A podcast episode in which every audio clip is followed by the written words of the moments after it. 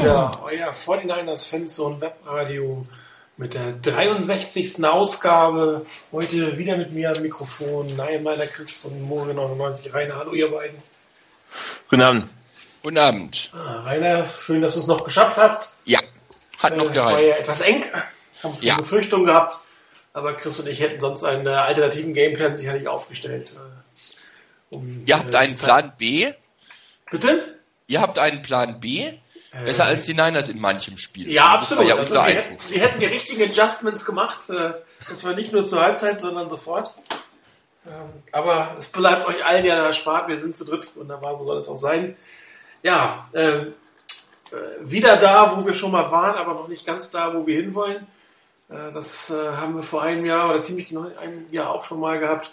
Die 49ers stehen wieder im äh, Conference Championship Game, diesmal auswärts gegen die Atlanta Falcons. Da kommen wir gleich drauf. Wir wollen uns natürlich erstmal damit beschäftigen, wie sie da hingekommen sind.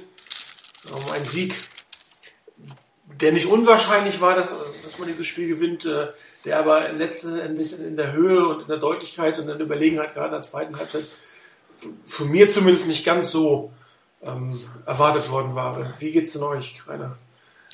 Ähm, ähnlich, sehr ähnlich. Ich hatte auch damit gerechnet eigentlich, dass die Niners das gewinnen werden. Ähm, wirklich überrascht war ich nicht davon, dass sie ins äh, Conference Championship Game wieder eingezogen sind. Ähm, bisschen holprig wirkte der Start mit der Interception, die gleich zurückgetragen wurde. Gleich ganz am Anfang.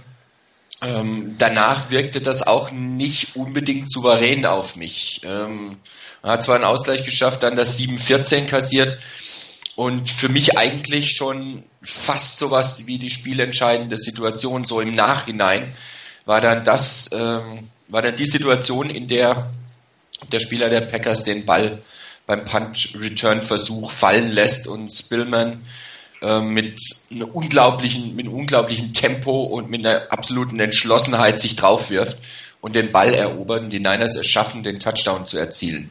Ich glaube, es wäre ein völlig anderes Spiel geworden, wäre hier das nicht passiert.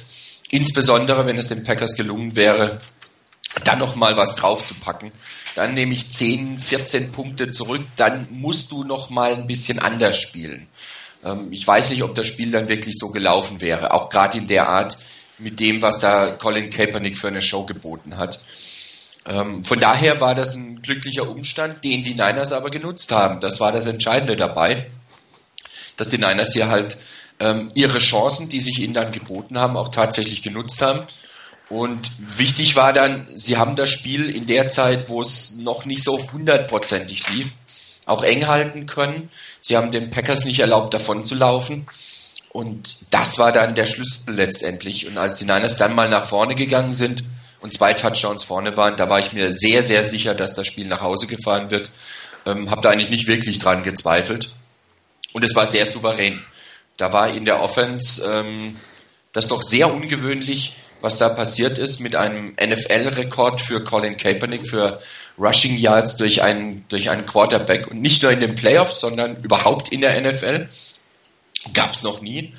Und man muss ganz man muss absolut sagen, ähm, Kaepernick hat hier die, die Niners meiner Ansicht nach wirklich zum Sieg geführt. Das waren nicht nur seine Läufe, die gut eingesetzt waren, das war kein, kein blindes, immer laufendes Quarterback, sondern sehr sinnvoll eingesetzt, wie ich finde, zumindest in den meisten Situationen und dann auch sehr entschlossen durchgeführt.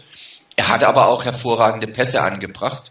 Und Michael Crabtree entwickelt sich so langsam aber sicher zu einem der wirklich absoluten Top-Wide Receiver in der Liga. Und das ist schon eine, eine tolle Entwicklung, die wir da sehen. Und auch das Laufspiel um Colin Kaepernick herum war ja nicht, war ja nicht wirklich schlecht. Ähm, fast ein bisschen wenig LaMichael James, aber das hat dann eben Kaepernick wieder vollkommen ausgeglichen. Die Defense hat letztendlich, als es wirklich drauf ankam, gut gehalten. Für mich sehr überraschend, wie Justin Smith, ohne dass er wirklich den linken Arm so, so richtig benutzen konnte. Was der linke?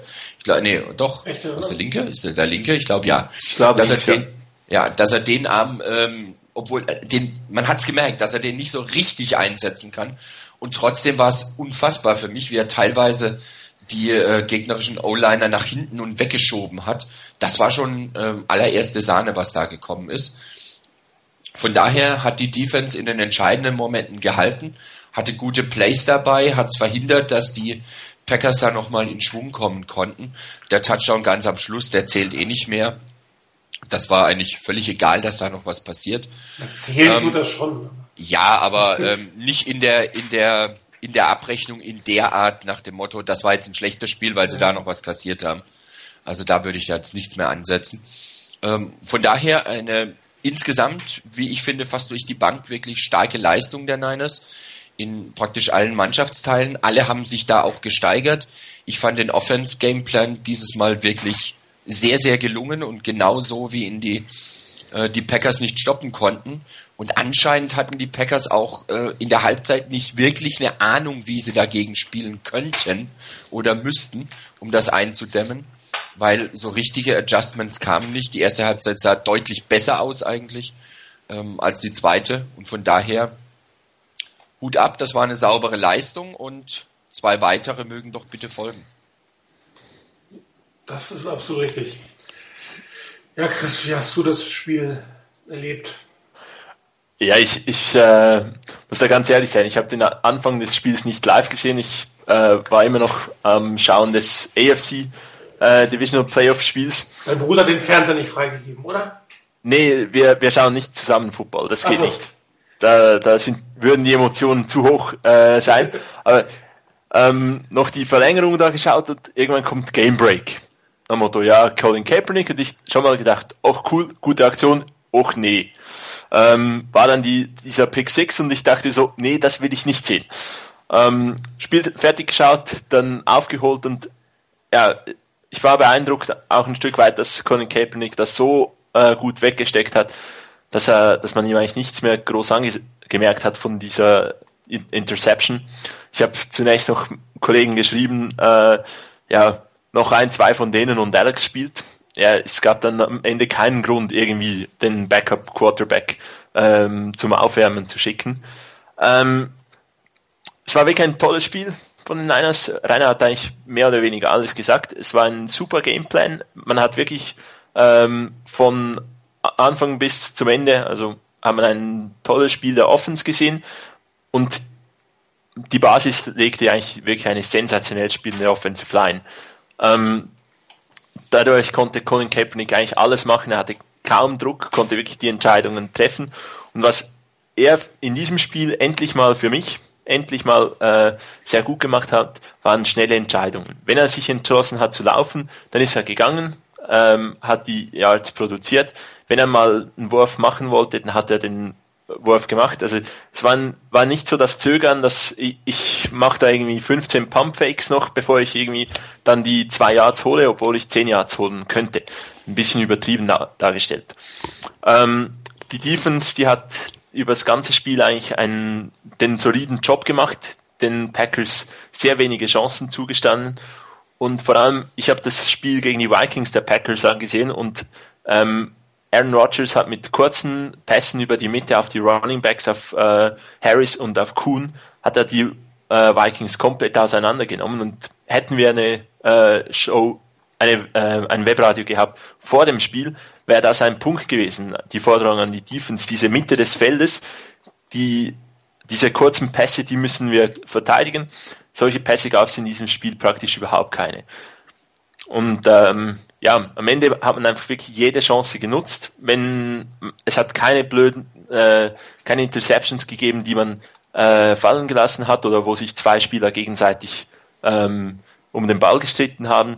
Die Chancen wurden von der Offense, von der Defense und Beispiel von, das Beispiel von CJ Spillman auch von den Special Teams genutzt.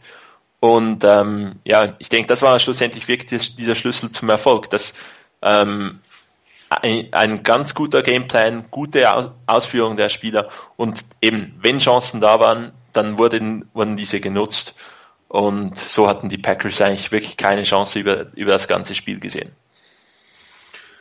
Ja, mir ging es ähnlich, was das äh, Schauen angeht. Ich hatte eigentlich gedacht, die warten mit dem Kickoff, bis das andere Spiel vorbei ist, trotz der Overtime, aber es war natürlich noch Double Overtime, das ein bisschen länger war.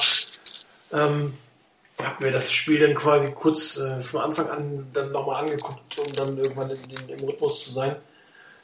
Ähm, beeindruckt hat mich ganz ehrlich ähm, die Art und Weise, wie Colin Kaepernick, aber auch das ganze Team diese Interception weggesteckt haben. Das hätte zu diesem Zeitpunkt, und das war meine Befürchtung, die ich eigentlich hatte, ähm, als der Wechsel zwischen Smith und Kaepernick kam, äh, dass er den Druck in diesem Spiel nicht standhält, dass, dass er Fehler macht und äh, das Risiko da ist, dass das Team in ein Loch fällt, was dann auch ein Alex Smith, der dann vielleicht reingekommen wäre, gar nicht hätte wieder ausfüllen können. Ähm, das war ähm, die ersten paar Minuten wirklich ähm, ein bisschen ängstlich von mir sozusagen, das zuzuschauen, wie, wie holt er sich da wieder raus aus diesem Loch. Und, ähm, dass er es geschafft hat, sich aus diesem Loch zu holen und wie er sich aus diesem Loch geholt hat, das war für mich, glaube ich, fast beeindruckender als, als die, die eigentlichen Stats, die er hinterher gemacht hat, weil er hat seinen Kopf quasi ausgeschaltet, er hat das getan, was er am besten kann, Football spielen und hat das hinter sich gelassen. Und das kann natürlich nicht, oder das kann man eigentlich von einem derart jungen Quarterback in einer Situation nicht automatisch verlangen. Da fängst du schon an nachzudenken, gerade wenn es ein Pick 6 ist. Nur eine Deception wäre ja noch gegangen, aber gleich ein Pick 6 in der Situation, ein wirklich mieser Pass, ich habe den auch gleich nochmal ähm, in der Analyse, ähm, der war einfach richtig, richtig, richtig schlecht. Und ähm, nichtsdestotrotz hat er sich davon nicht unterkriegen lassen. Jim Harbour hat ja gesagt, es ist noch genug ähm, Zeit auf der Uhr, es gibt noch viel Football zu spielen, aber ähm, das ist erstmal nützt es nichts, wenn er dir das sagt, du musst selber damit klarkommen. Und das hat mich am meisten beeindruckt. Ähm, mein Schlüsselspielzug, ehrlich gesagt, war aber ein anderer. Und zwar war der relativ spät im, im vierten Viertel. Da hat Aaron Rodgers, als die 49ers mit zwei Touchdowns geführt haben, einen langen Ball ähm, geworfen auf Greg Jennings, der relativ knapp war, dass er ihn nicht gefangen hat. Und ähm, der wäre zum Touchdown durch gewesen, da wäre keiner mehr dran gewesen, dann wären die Packers auf einem hinten dran, Touchdown dran gewesen. Und da hätte natürlich auch nochmal das große Flattern anfangen können. Und äh, im Gegenzug, also nach dieser verpassten Chance haben die 49ers dann eigentlich einen entscheidenden Vorsprung sich mit dem dritten Touchdown ähm, herausgespielt. Und das war für mich klar, so eine Turnover am Anfang, ja, das ist hart, aber das sind so die Dinge, wo du noch viel, viel Zeit hast, wo du was machen kannst. Wenn der reingeht, im vierten Viertel, da wäre es vielleicht wirklich auch mental noch mal eng geworden. Die Packers wären oben drauf gewesen. Ähm, wenn man da den, Anschluss hätte machen können, das war für mich von den Spielzügen her eigentlich der entscheidende Spielzug auf der Defense-Seite, dass das äh, funktioniert hat. Grundsätzlich muss man sagen, dass ähm, die 49ers in der Lage waren, auf beiden Seiten des Balles die Linie zu dominieren. Clay Matthews hat kaum ein äh, Bein auf den Boden bekommen. Der ist selbst von Michael James das ein oder andere Mal vielleicht nicht geblockt, aber doch an einem vernünftigen Pass Rush gehindert worden. Und der einzige Sektor ist Colin Kaepernick in den Reihen. Da kann man Joe Staley eigentlich keinen großen äh, Vorwurf machen, dass er den im Endeffekt äh, nicht hat halten können zum Schluss. Das kann auch mal passieren, ein Sack in so einem Spiel, das ist, das ist nicht wirklich dramatisch. Die 49ers haben das ähm, in den letzten Wochen sich steigernde Running Game der, der Green Packers sehr, sehr gut im Griff bekommen. Da ist so gut wie keine Gefahr von ausgegangen. Ähm, das muss man auch gegen die Packers erstmal hinkriegen, auch wenn das, das Running Game schlecht ist. Aber wenn die erstmal ins Laufen kommen, dann bist du natürlich überhaupt nicht mehr in der Lage, äh, deine Strategien gegen Aaron Rodgers äh, umsetzen zu können, die sehr gut waren. Ich habe auch nochmal einen Defense-Spielzug ein Stück weit äh, für die Analyse dargestellt. Das hat mir sehr, sehr gut gefallen, wie die Defense-Backs gespielt haben, auch schematisch gespielt haben. Klar, das ein oder andere Mal wirst du dann überlaufen. Das eine oder andere Mal hast du Glück beim anderen langen Ball. Ich glaube, der war im zweiten Quarter. Da hat äh, Aaron Rodgers statt den Ball in, in Live-Richtung nach außen zu werfen, über die Mitte geworfen. Auch das wäre ein ziemlich sicherer Touchdown gewesen. Aber auch Aaron Rodgers spielt natürlich kein 100%-Spiel und ähm, man muss auch einfach ein bisschen Glück haben in so einem Spiel. Das gehört einfach dazu. Da stehen sich zwei Top-Teams gegenüber in einer extrem anspannenden Situation und Glück gehört auch im Football einfach dazu, dass man das ein oder andere nicht ganz so klappt oder halt viel besser funktioniert, als du dir das gedacht hast. Und ähm, ist ja nicht so, dass, dass, dass der Gameplan aussah, dass Colin Kaepernick fast 190 Yards läuft, sondern er hat auch durchaus das, das ein oder andere Mal die Chance genommen, gerade bei dem, bei dem also im ersten Touchdown, das war überhaupt kein Designed Run, es war ein Mann, wo er aus der Situation heraus entschieden hat, einer der Gründe, was Harbo ja auch gesagt hat, dass er ihn gerne an der Quarterback-Position oder auf der Quarterback-Position haben will. Ähm, wer ein gutes Spiel gemacht hat, ist Frank Gore, was bei ihm leider auffällt. Man merkt es immer wieder. Er wird, ich habe das Gefühl, von Spiel zu Spiel langsamer. Ja, wenn er, er war auch bei dem längeren Pass, als er da frei geworden ist, ähm, das, das sah schon ähm, aus, als wäre er der älteste Mann auf dem Feld. Er findet zwar immer noch die Löcher, aber die Endgeschwindigkeit ist einfach nicht mehr da. Das wirklich sehr schade ist, weil er doch immer wieder gut in Szene gesetzt wird von seinen Mitspielern, noch die Lücken findet. Aber die langen Touchdown-Läufe, die wir aus der Vergangenheit von ihm kennen, ich glaube, das gehört einfach der Vergangenheit an. Da jeder jüngere Defense Back holt ihn da von hinten ein. Aber er macht immer noch wichtige Yards, er macht wichtige First Downs. Ähm, fast das Wichtigste war beim ersten Touchdown bei dem Draw-Spielzug nach dem, nach dem Sack, wo er nochmal 10 oder 12 Yards rausgeholt hat und dann Kaepernick hinterher einen Touchdown gegangen ist. Also alle in diesem, in diesem Team haben ihren Beitrag äh, gespielt, selbst ein Vernon Davis, auf den möchte ich nachher in den Play-Analysen nochmal eingehen, der zwar nicht viel Catches bekommen hat, aber der, dessen Präsenz auf dem Feld einfach dazu führt, dass andere gut aussehen können. Und ähm, die Frage ist natürlich, kannst du auf diesem Niveau weiterspielen? Und das äh, werden wir aber nachher nochmal diskutieren. Ja, ich habe äh, diese Game-Analysen oder die, die, den Rückblick mal in, äh, in zwei Kategorien aufgeteilt. Schlüssel zum Erfolg. Ähm, vielleicht fange ich gleich mal an dabei. Ähm, mein Schlüssel war das Laufspiel durch die Mitte. In 49ers ist es gelungen, kontinuierlich aus jeder Formation, ob das jetzt eine Single-Back-Shotgun-Formation war, ob es aus einer klassischen äh, Pistol, ob es aus der Derringer, ob es aus der Diamond Formation ist, völlig egal, die 49ers waren in der Lage, über die Mitte zu laufen.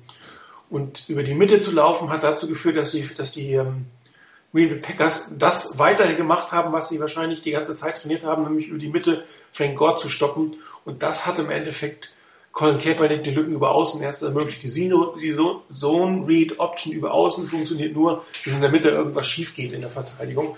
Und die Packers sind alle immer, alle Mann in der Mitte, den Lauf in die Mitte versucht zu stoppen. Sie haben es nicht immer geschafft und haben damit die Außenseiten für Colin Kaepernick wunderbar freigemacht, der es dann auch sehr gut gesehen hat. Es kommt ja noch dazu, das eine, du musst die Lücke haben. Das zweite ist, du musst die Lücke ausnutzen. Das dritte ist, hat man ja auch gesehen, du musst den Leuten dann auch davonlaufen. Aber der, der, der eigentliche Schlüssel für dieses ganze Spiel ist meiner Meinung nach, dass die 49ers durch die Mitte gelaufen sind. Und zwar haben sie das besser gemacht aus einer diesen von mir genannten Formation mit dem Quarterback nicht unterm Center, als sie es die ganze Saison über gemacht haben. Und das hat sich absolut ausgezahlt und hat im Endeffekt das Spiel auch gewonnen. Es war vom Sichtbaren her war es Colin Kaepernick völlig klar. Aber Gard am heitersten gearbeitet hat, die O-Line, die hat das ermöglicht. Und weil die O-Line so gespielt hat, funktionierte auch diese Zone Read Option, dieses Laufspiel so fantastisch, wie es in diesem Spieltag funktioniert hat.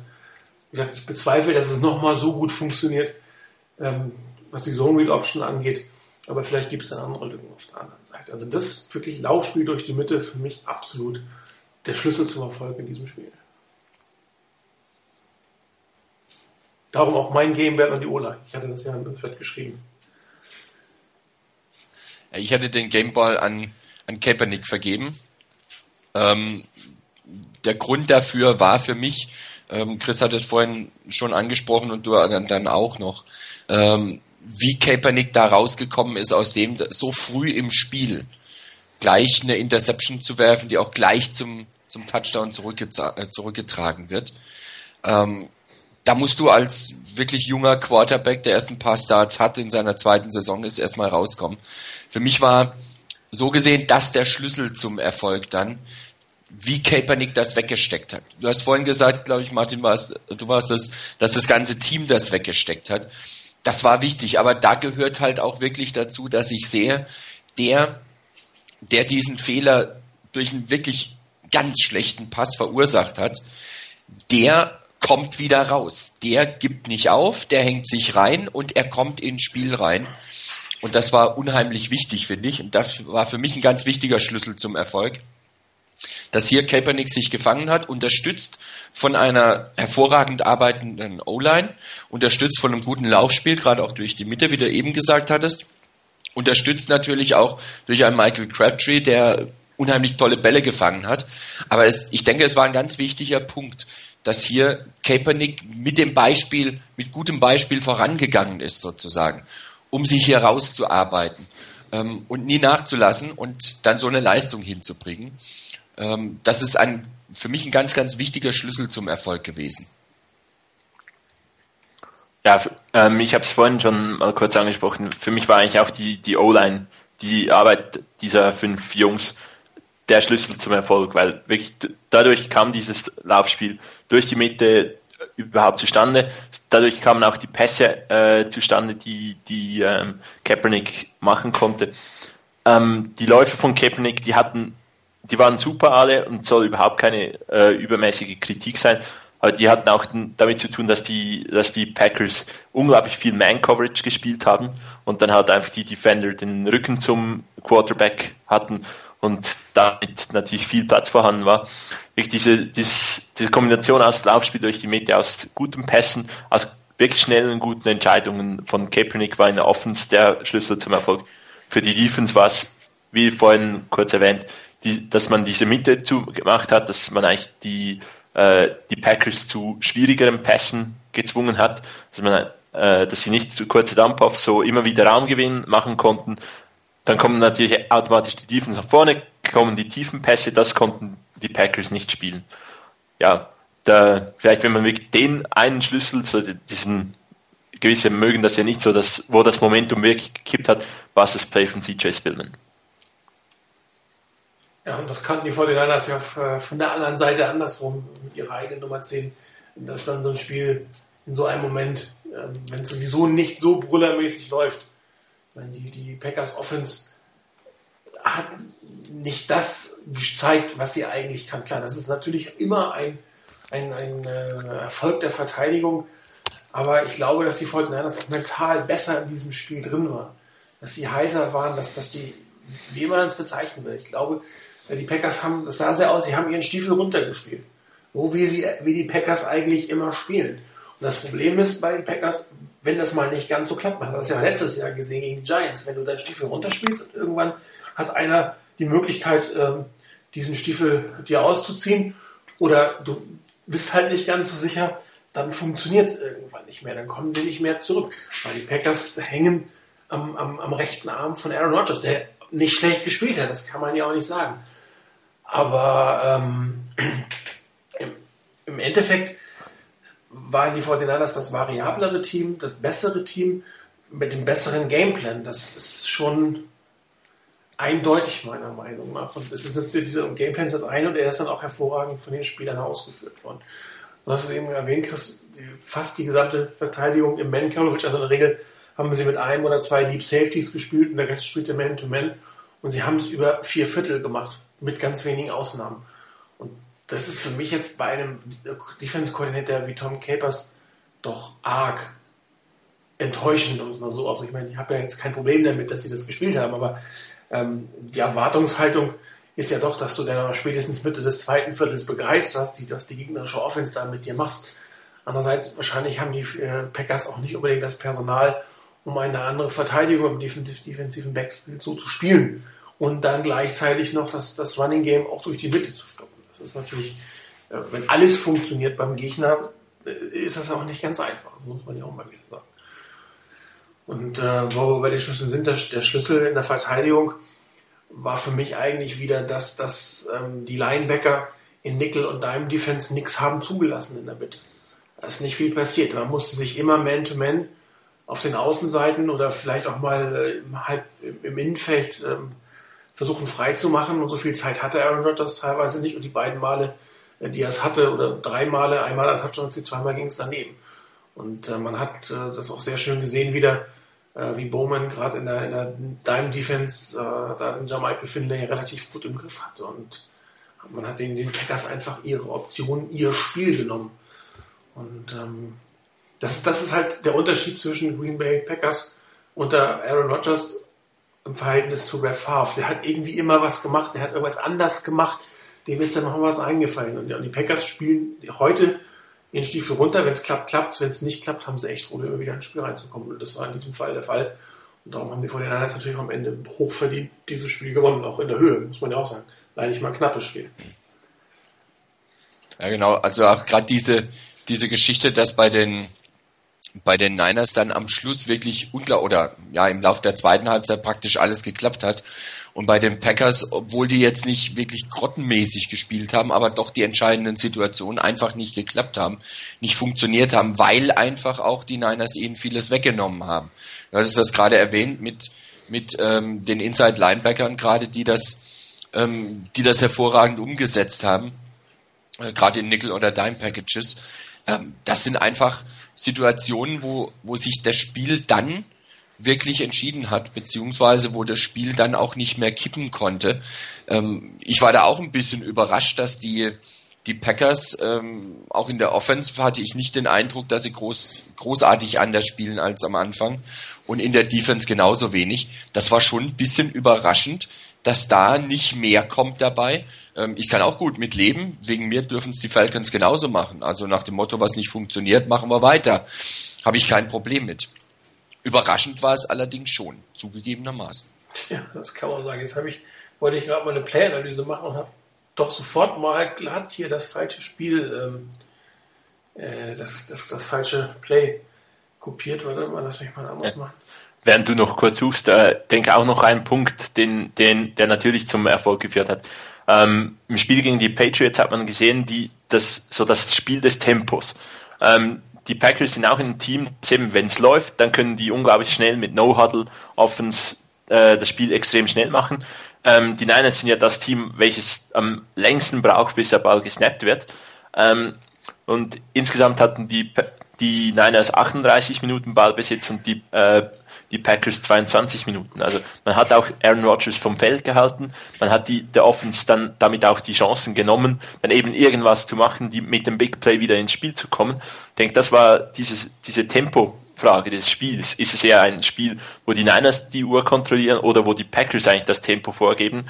Ähm, die hat, ist ganz klar zu beantworten mit, die Niners haben die Uhr kontrolliert und ähm, ich denke, das ist auch noch ein Schlüssel. Wäre so ein bisschen ausgeglichen, dann ist, sind natürlich die Packers mit dieser Offense, mit Aaron Rodgers immer wieder für ein Play gut.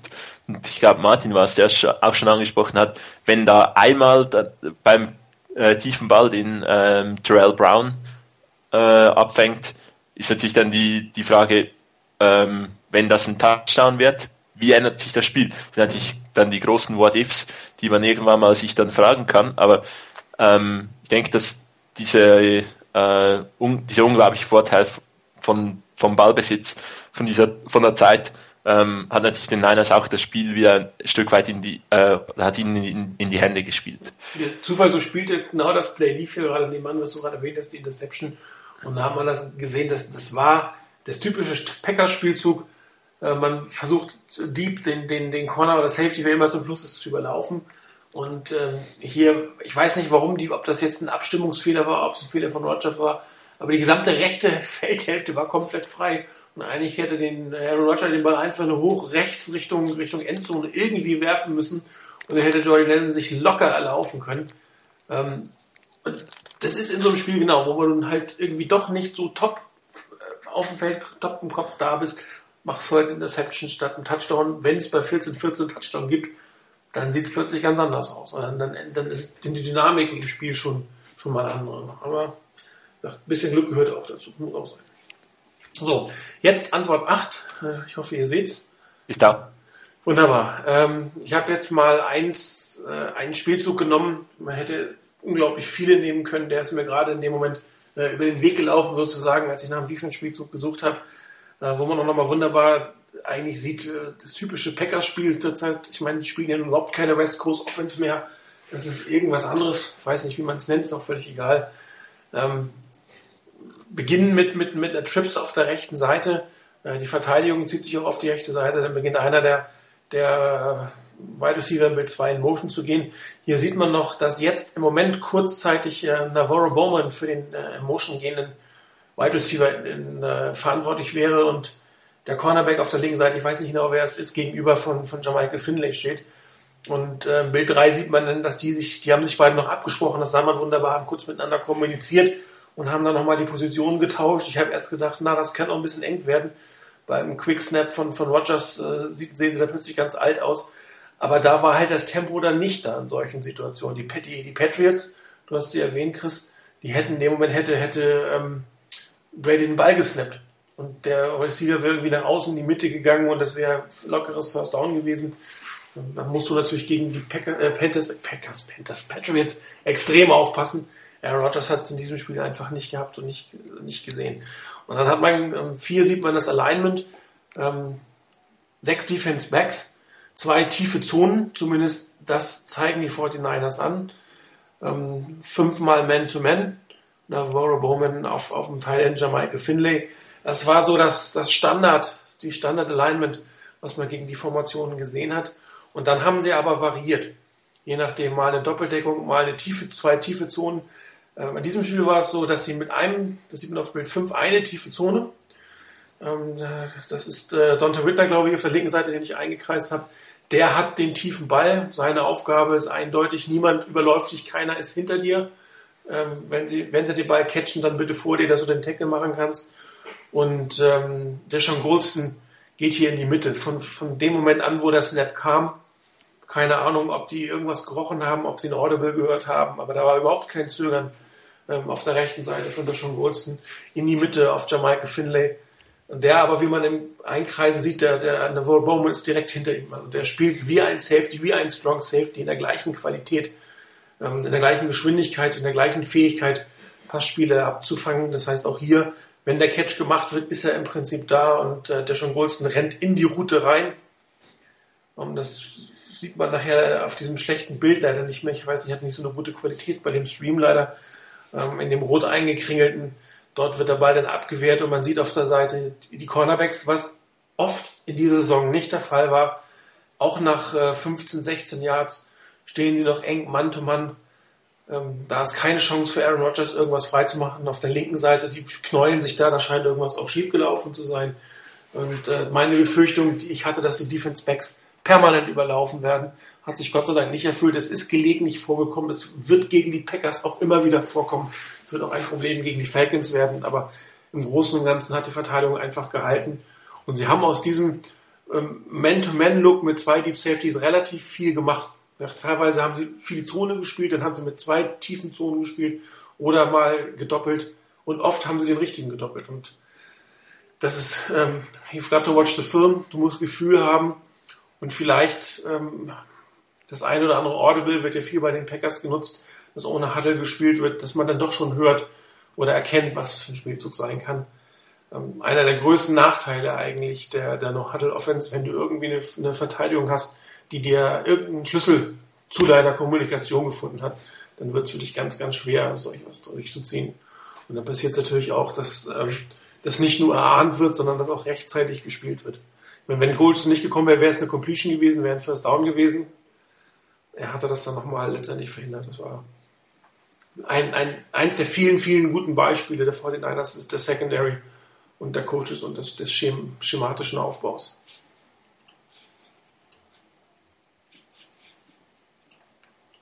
Jemand da? Ja. Okay. Ich hatte nur gewartet, ob Chris was sagen wollte. Chris, möchtest du was sagen? Nee, du darfst, Rainer.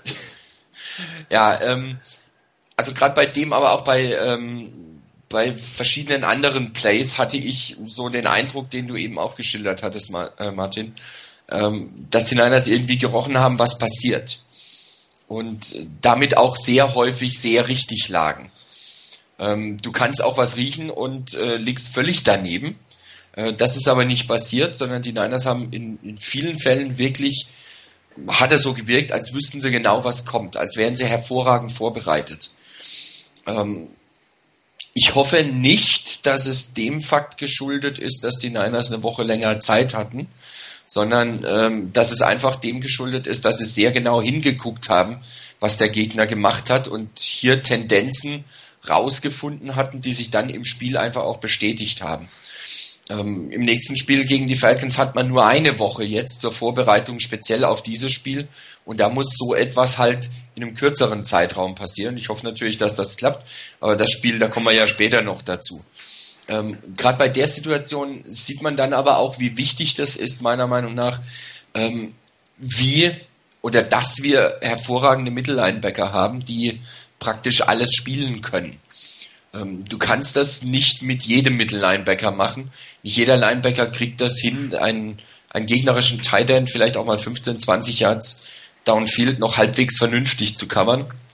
Und ähm, da haben wir eigentlich, denke ich, in der, da sind wir in der glücklichen Lage, dass wir zwei Spieler haben, die das grundsätzlich können. Und das ist bei solchen Plays natürlich immens wichtig.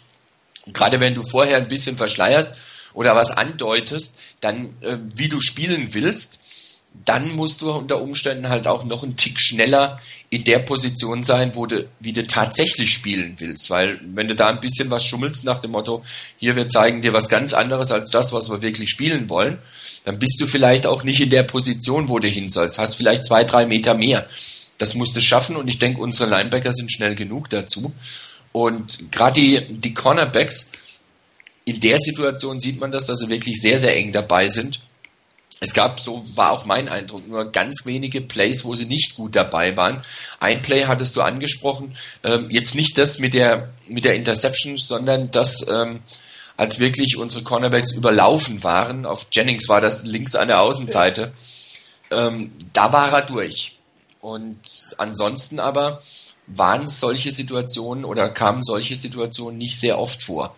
Ähm, vielleicht, weil unsere Cornerbacks an dem Tag einen sehr guten Tag hatten oder weil einfach der Gameplan sie in die richtige Position gebracht hat, inklusive dem, dass Rogers nicht immer gleich wusste, wo er hinwerfen kann, äh, weil er vielleicht auch dann doch mal ein bisschen mehr Druck bekommen hat. Ähm, hätte ich mir zwar ab und zu noch ein bisschen mehr gewünscht, aber ähm, kriegt man wahrscheinlich eh nie genug. Aber ich denke, da war schon ganz Gutes da für, für, ähm, für Rogers, dass er unter Druck kam, ähm, nicht zu selten. Und dann waren eben auch noch solche Plays, wo die Abwehr, wo die Defense was zeigt, plötzlich ganz anders ist und die Packers hatten oder machten auf mich den Eindruck, als wenn sie äh, teilweise wirklich schlicht und ergreifend nicht mehr wissen, was sie damit anfangen sollen, mit dem, was die Niners ihnen anbieten. Also da auch teilweise ein bisschen verunsichert wirkten, ähm, nach dem Motto, ähm, ja, was machen wir jetzt? Und da fehlte dieser Plan B, ähm, worüber ich jetzt nicht traurig bin, aber da fehlte das. Irgendwie, das, was die Niners machen, quasi was anderes zu machen als das, was die Niners erwarten, damit die wiederum dann reagieren müssen. Die Niners mussten nicht so viel reagieren. Sie konnten ihren Stiefel in Anführungszeichen quasi runterspielen, ihr, ihre Plays, ihren Gameplan durchsetzen. Und da kam zum Glück natürlich auch von den Packers nicht viel dagegen. Das ist richtig. Also was mich zum Beispiel gewundert hat, die größte, die größte Schwäche eigentlich äh, der 49ers ist, wenn, wenn die ähm, Receiver an der Außenseite vorbei. Also wenn die quasi den, den Bump, dann ist der Corner ab, ähm, abwehren oder mitgehen und dann an der Außenseite entlang.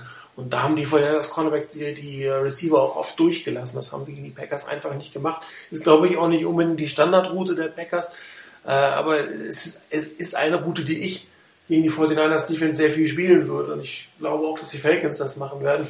Ähm, weil er Inside verteidigt wird, weil auch die Hilfe sehr stark auf der Innenseite kommt.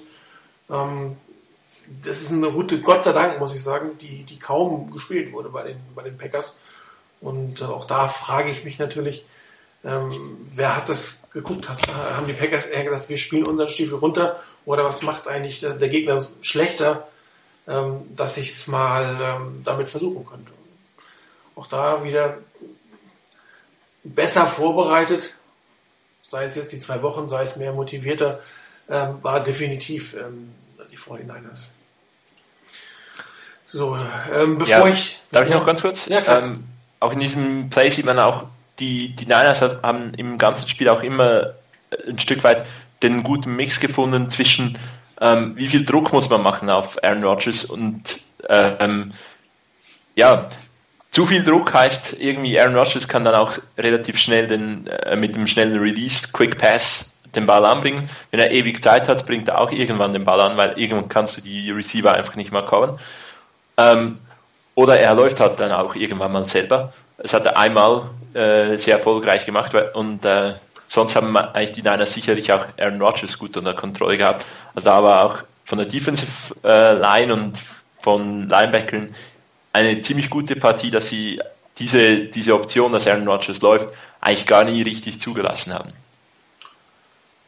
Das ist richtig, das ist absolut wahr. Ja, bevor wir jetzt oder bevor ich zu den sehr positiven äh, Beispielen für das kam, was die Offense gemacht hat, fangen wir vielleicht erstmal mit dem an, was nicht so gut war, allen voran die Interception, das war eine Interception, die eigentlich nur ein Spieler wirft. Äh, eine, ich sag mal, so ein Rookie-Mistake, auch wenn er kein Rookie mehr ist.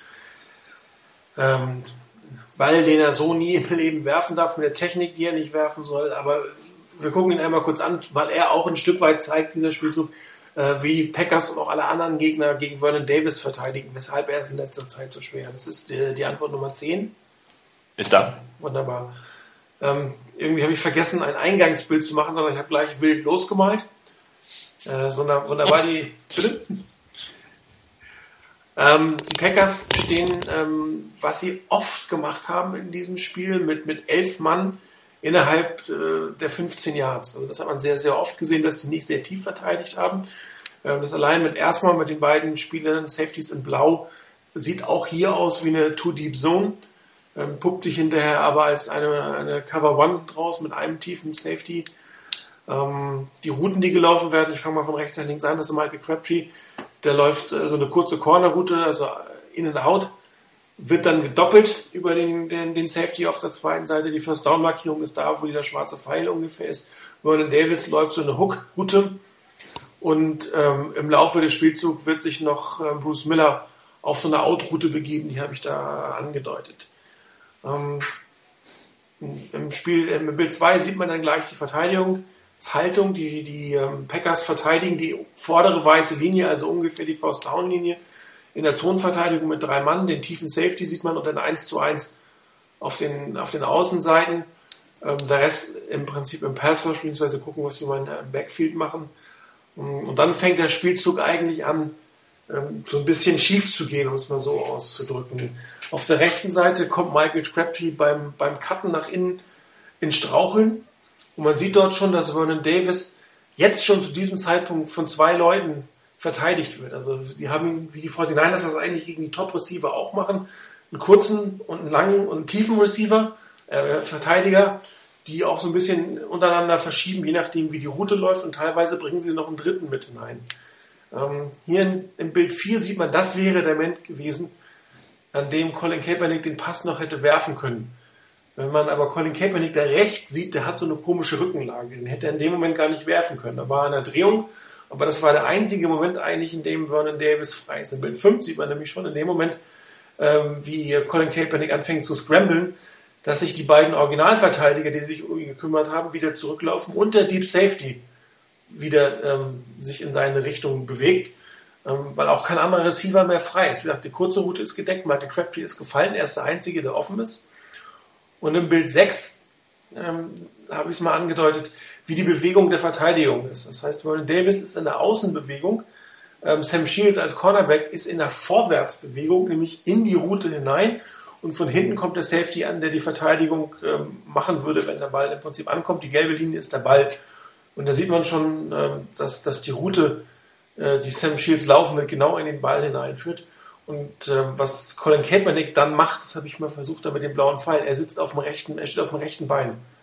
Er bewegt sich ja und äh, als Rechtshänder solltest du schon werfen, wenn du auf dem linken Bein stehst. Das weiß jeder, der mal Handball oder Football gespielt hat, der weiß, äh, dass man aus dem Lauf schwierig werfen kann und dass man das relativ genau timen muss, wie man das macht. Und wenn du auf dem rechten, Ball, rechten Bein wirfst, dann wird der Ball A langsam und B unpräzise. Und genau das ist in diesem Fall eigentlich bei Colin Kaepernick passiert. Er hat einen äh, doppelt gedeckten äh, Vernon Davis angespielt. Ähm, das sieht man in dem, in dem Bild 7. Ähm, ich habe leider keine bessere Sicht von ihm gezoomt bekommen, wie weit man ihn sieht. Aber er wirft diesen Ball mit einer schlechten Technik, aus einer schlechten Position, in der schlechten Bewegung. Einen der schwersten Bälle, den man überhaupt werfen kann. Es ist jetzt gegen die Hand die Outroute zu werfen, dann musst du schon sehr, sehr viel Kraft und auch sehr, sehr viel Gefühl haben, beides gleichzeitig. Und das funktioniert, wenn du diese schlechte Technik hast, im Endeffekt nicht. Und äh, Vernon Davis, wie gesagt, doppelt gecovert, fast wie das gesamte Spiel. Und äh, Sam Shields muss einfach nur den Ball verfolgen. Also das war ein, ein Pass, den du nicht werfen darfst. Da musst du entweder den Sack nehmen oder selbst laufen oder irgendwas machen. Den kannst du einfach nicht werfen, das darfst du nicht tun. Und ich glaube auch, dass äh, Jim Harbaugh ihn in den Team-Meetings äh, dieses Play ein paar Mal vorgespielt hat und nochmal ein paar Worte ähm, erzählt äh, zum Thema Technik. Ähm, prinzipiell hat äh, Jim Harbaugh gesagt, dass er eigentlich nicht unbedingt derjenige ist, der die Mechanik der Quarterbacks groß ändert. Also die Wurfbewegung von Colin Kaepernick ist ja wirklich alles andere als lehrbuchmäßig.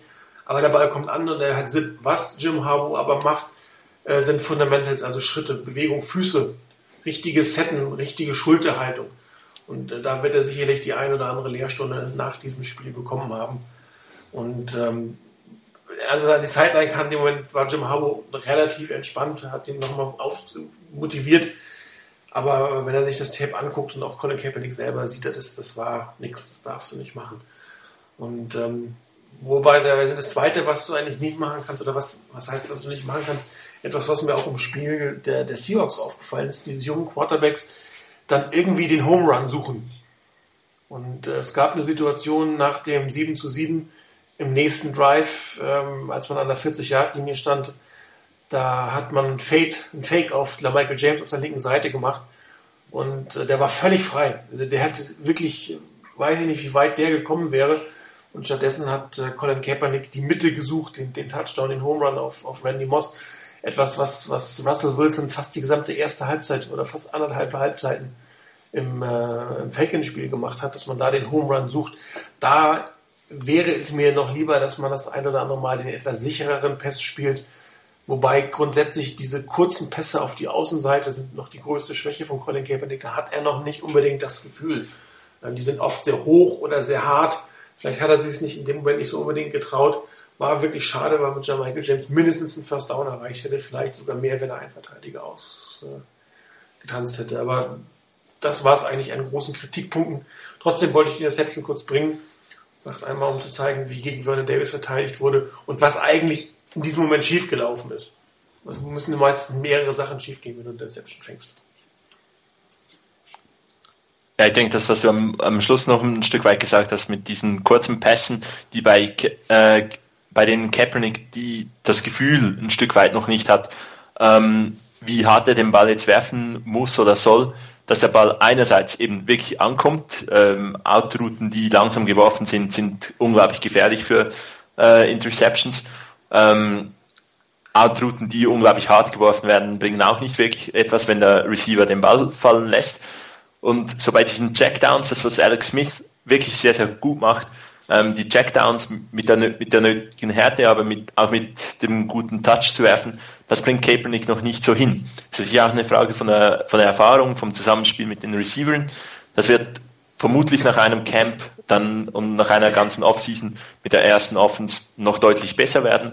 Einfach da, da kann er der 49ers äh, Offense noch extrem viel bringen, wenn er da ein bisschen Tempo teilweise rausnimmt, mit mehr Gefühl spielt. Beispielsweise dieses, dieses eine Play ähm, auf Frank Gore, 45 Yard Raumgewinn, wunderbar Touch über äh, Charles Woodson hinweg und es wird was draus. Ähm, ein, das andere, das Negativbeispiel ist da die, dieses Red Zone Play, als ähm, Clay Matthews ja. den, den Ball ab, äh, abwehrt. Einfach richtig, richtig gehend schlecht geworfen, weil wenn er wirft ihn hart, darfst du den Ball nicht werfen, weil, weil dann wird er abgewehrt locker und tief darfst ihn nicht werfen, gibt es eine Interception. Also einfach ein bisschen Touch. Bruce Miller steht hinten äh, mit dem freien Weg zur Endzone. Also das ist eigentlich der Kritikpunkt, äh, den man im, im Passspiel der Niners an Kaepernick sicherlich noch bringen kann. Ähm, aber das wird mit der Erfahrung, denke ich, sicherlich kommen. Ja, also das sind beide, den wirfst du halt einfach drei Meter hoch, weil dein Gegner nur 2,50 Meter hochspringen kann. Das ist jetzt nicht so das Geheimnis. Aber guckt die Aaron Rodgers an, der eigentlich, wenn man es genau nimmt, eigentlich der bessere Quarterback von beiden ist, zumindest im jetzigen Stand der Entwicklung. Und der hat doch deutlich häufiger daneben gegriffen mit seinen Würfen, als es Colin Kaepernick nicht gemacht hat. Also es ist jetzt, also jammern auf hohem Niveau. Aber ist halt noch Verbesserungspotenzial, heißt aber auch, dass noch mehr in dieser 49ers Offense eigentlich drin ist, dass noch mehr Varianten gespielt werden können, wenn auch diese Dinge irgendwann vernünftig funktionieren. Vor allen Dingen äh, die Wide Receiver Screens werden nicht mehr vernünftig funktionieren, solange er diesen, diesen kurzen, also wirklich nur Richtung Außenlinie ohne großen Raumgewinn, den nicht wirft, ist das ganze Element äh, Wide Receiver Screen nicht mehr im Playbook vorhanden und das wäre sehr, sehr schade. Aber ich glaube, dass man da in der Offseason genug dran ähm, arbeiten wird. Ähm, das ist, glaube ich, ein Ball, den auch er lernen wird. Das ist jetzt kein Hexenwerk. Er ist es einfach nur nicht gewohnt. Also ich kann mir nicht vorstellen, dass er jemals sowas in der Nevada Offense gespielt hat. Gut, ähm, ich wollte noch mal zwei Sachen zur, zur Zone Read Option ähm, machen. Ähm, ich fange jetzt mal an mit dem, was ich am Anfang gesagt habe, mein, mein Schlüssel zum Erfolg. Man kann gegen die Mitte oder man konnte durch die Mitte laufen. Das hat vieles andere ermöglicht. Ähm, das ist ein Spielzug, ich glaube auch aus dem Touchdown Drive. Ähm, man sieht, äh, ist es da, Bild 11? Ist da. Ja, ja. wunderbar. Äh, man sieht äh, die sogenannte Diamond Formation, also eine Variante der Pistol Offense mit den beiden ähm, ja, H-Backs theoretisch von der Formation her, aber es sind in der Regel Titans, beziehungsweise ein Titan, ein, ein äh, Fullback, je nachdem aus welcher Formation diese Formation ähm, gemacht wird. Es gibt verschiedene Sachen, wo die Vorteile das machen. Entweder aus einer zwei titan formation aus einer I-Formation, also aus allen möglichen Formationen kann es passieren, dass sie in dieser Diamond-Formation irgendwann stehen, die auch sehr erfolgreich gewesen ist. Ähm, Schlüssel zum Erfolg, beziehungsweise die, die Schlüssel bei dieser Zone Read Option, ich habe die beiden mal äh, eingedämpft. Das ist der Spieler, der auf der Weak Side, beziehungsweise in diesem Fall ist es sogar die Strong Side, weil spielen, die spielen Strong Side äh, Zone Read geht aber auch. Also der Verteidiger, der am weitesten außen steht. Äh, das ist der, der gelesen wird und derjenige, äh, der im Prinzip äh, das äh, Spiel bei außen kaputt macht. Das ist äh, Woodson, den habe ich hinten links eingekreist. Zu Beginn des Spielzugs steht er noch 10 Yards vom, vom äh, Snap weg. Im Bild 2 und 3 sieht man aber schon, dass er sich in Richtung Line of Scrimmage bewegt. Ähm, das heißt, ähm, hier wird ein Containment aufgebaut, etwas, was die ganze Zeit bei den Packers eigentlich kaum vorhanden war. Es war einer der wenigen Spielzüge, wo sie ein vernünftiges Containment im Endeffekt hatten. Ähm, Im Bild 4 sieht man das nochmal. Äh, da muss äh, Colin Kaepernick jetzt zwei Leute lesen. Also der Safety und der ähm, Outside Linebacker auf der linken Seite sind so weit außen und äh, über die Seite geht, geht der Read, die beiden muss er sich im Endeffekt angucken in diesem Spielzug.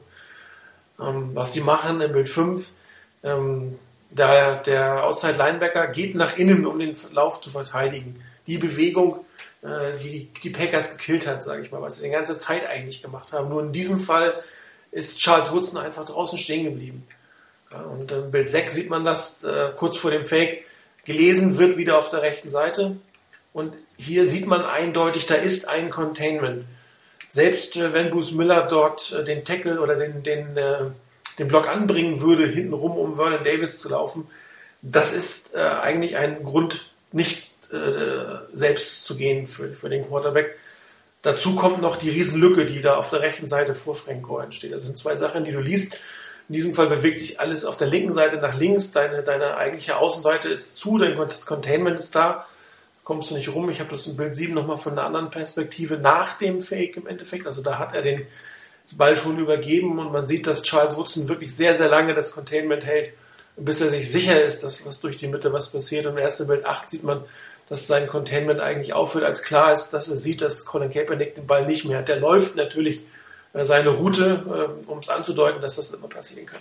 Was in diesem Spielzug ein bisschen schade ist, das habe ich in den letzten beiden Bildern nochmal gezeigt, ähm, was ich auch nicht verstehe, Frank Gore sieht dieses Loch, da ist ein Riesenloch direkt vor ihm und auf der linken Seite wühlt es sich und er macht den Cut nach links. Sieht man im Bild 10. Das habe ich überhaupt nicht verstanden. Ich meine, es waren immer noch fünf Yards. Das wären aber viel, viel mehr möglich gewesen. Schade in dem Moment. Verschenkte Situation, gerade weil das, das ist halt das Risiko, wenn du das Containment auf beiden Seiten mit zwei oder ja, zwei Leuten auf beiden Seiten in diesem Fall hältst, ist halt in der Mitte irgendwann die Lücke da. Ist auch schön freigeblockt worden. Man sieht da noch äh, auf der rechten Seite äh, Alex Boone, der pullt. Hinter dem pullenden Guard läuft der auch hinterher. Trotzdem die Lücke hätte er sehen können. Schade, ehrlich gesagt, dass da wäre viel mehr drin gewesen. Aber es, im Prinzip geht es mir darum, ähm, es ging durch die Mitte zu laufen, ein Schlüssel zum Erfolg. In diesem Fall so mit Option gut erkannt von Colin Kaepernick. Da war nichts. Das macht man lieber nicht. In der Mitte tut sich was auf. Ähm, und dann gibt man seinem Running Back den Ball. Was musst du auch tun? Wenn du ihn immer nur, immer nur behältst, ist das gleiche wie als Anfang, wo ich dir gesagt habe, wenn man immer nur auf der Zone Option läuft und nicht draus wirft. Da, da bringst du keinen mehr mit in Verlegenheit. Du musst es halt variieren. Du musst sicherstellen, dass du aus dieser Formation alles machst. Lauf durch die Mitte, Lauf über Außen, kurzer Pass, langer Pass. Weil sonst wird sich die Defense irgendwann darauf einstellen. Und zwar relativ schnell. Die Defense, die sich auf sowas einstellen.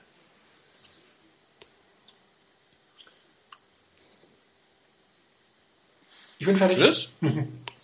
ähm, ja, ähm, die Sonorit eben ähm, hat grundsätzlich in diesem ganzen Spiel sehr gut funktioniert. Das, der, dass Colin Kaepernick eine große Erfahrung damit hat, ist natürlich auch ähm, ein riesen Vorteil für die von einer. Er sieht diese diese Reads Ende ähm, ja, schade da im Bild 9, dass Frank Gore diese, diese Lücke nicht sieht. Hätte wirklich, hätte vielleicht ein Touchdown werden können. Ja, jetzt mache ich das, das Pendant mal dazu. Wo, die, wo Colin Kaepernick den Ball behält, Antwort 12. Ist da. Ja, wunderbar. Ähm, es ist jetzt sein zweiter Touchdown. Ich habe äh, mir beide Touchdowns von ihm angeguckt. Der erste war, wie gesagt, das war einfach ein Broken Play, wo er die Beine unter den Arm genommen hat und gelaufen ist. Dieses wieder äh, designte Zone Read Option. Ähm, auch etwas anders gespielt äh, im College. Ähm, man, man, ich werde das gleich nochmal zeigen. Ähm, da hat man nochmal quasi etwas dazu getan, um das auch in der NFL erfolgreich spielen zu können. Normale Standardformationen äh, der Packers wieder einen tiefen Safety auf der Seite. Ist, man sieht eigentlich die 1 zu 1 Beziehung im Bild 3, wie die Verteidigung aufgestellt ist gegen die, gegen die Verteidigung. Der rechte äh, Cornerback steht im Prinzip gegen Vernon Davis und einer der Linebacker, beziehungsweise der, der Safety, der hinten steht, würde dann den zweiten Teil dann gegebenenfalls nehmen, wenn er dann kommt. Ähm, kam es in diesem Fall nicht. Äh, Schlüssel zum Erfolg ist in diesem Fall Bruce Miller, der geht ein Stück weit in, in, Motion, in Motion, dann geht man in diese Derringer Formation, ähm, wo noch der eine H-Back auf der einen Seite ist. Und ähm, der Bruce Müller wird in diesem Spielzug den entscheidenden Block eigentlich setzen für den Touchdown. Im Bild 5 sieht man dann mal die Formation von der anderen Seite. Ähm, auf der linken Seite der Defensive End, beziehungsweise der, doch der Outside Linebacker ganz links, äh, ist in diesem Fall der Schlüssel im, im Spielzug, weil die Zone Read Option in diesem Fall über die Weak Side geht. Ähm, Bild 6 ist irgendwie doppelt, kein Problem. Äh, Im Bild 7 habe ich nochmal eingekreist. Ähm, das, was, wie gesagt, wirklich die ganze Zeit bei den, bei den Packers passiert ist, ähm, dass die Outside-Linebacker, die eigentlich Containment hatten, ähm, auf die Inside reagieren und sehr, sehr früh auf die Inside reagieren. Also nicht mehr gewartet haben, was da passiert. Ich weiß nicht, ob das eigentlich ein Pass-Rush sein sollte. Ähm, auch da braucht man aber ein Containment in irgendeiner Form. Also eine sehr, sehr frühe Reaktion in die Mitte bevor eigentlich der Ball beim Colin Kaepernick schon an, angekommen ist. Der Snap ist in diesem Fall schon, schon gewesen, der Ball ist schon in der Luft, das sieht man bei den Bildern leider nicht. Und da ist die Bewegung schon, schon auf die Innenseite. Im Bild 8 sieht man dann Bruce Miller, der nämlich genau diesen jetzt nach innen kommenden ähm, Outside Linebacker blocken wird. Und das scheint, wenn man sich den weiteren Verlauf des Spielzugs anguckt, äh, den Outside Linebacker dazu zu verleiten, zu glauben, relativ lange, dass das ein Inside Run werden wird. Oben sieht man noch den Fake von Colin Kaepernick. Im Bild 9 habe ich dann mal angedeutet, was, was überhaupt äh, passieren wird. Und zwar, die beiden äh, Receiver ziehen natürlich ihre beiden äh, Cornerbacks direkt, direkt nach, nach hinten weg. Also da muss Luft entstehen, die müssen weg sein. Möglichst lange müssen die glauben, dass es auch noch ein Pass werden könnte, sodass da, wo ich es gelb markiert habe, das ist die Seite, wo eigentlich das Containment durch irgendwen gemacht werden müsste und das ist die Situation, die Tagessituation, wo, wo Colin Kaepernick eigentlich hingehen will.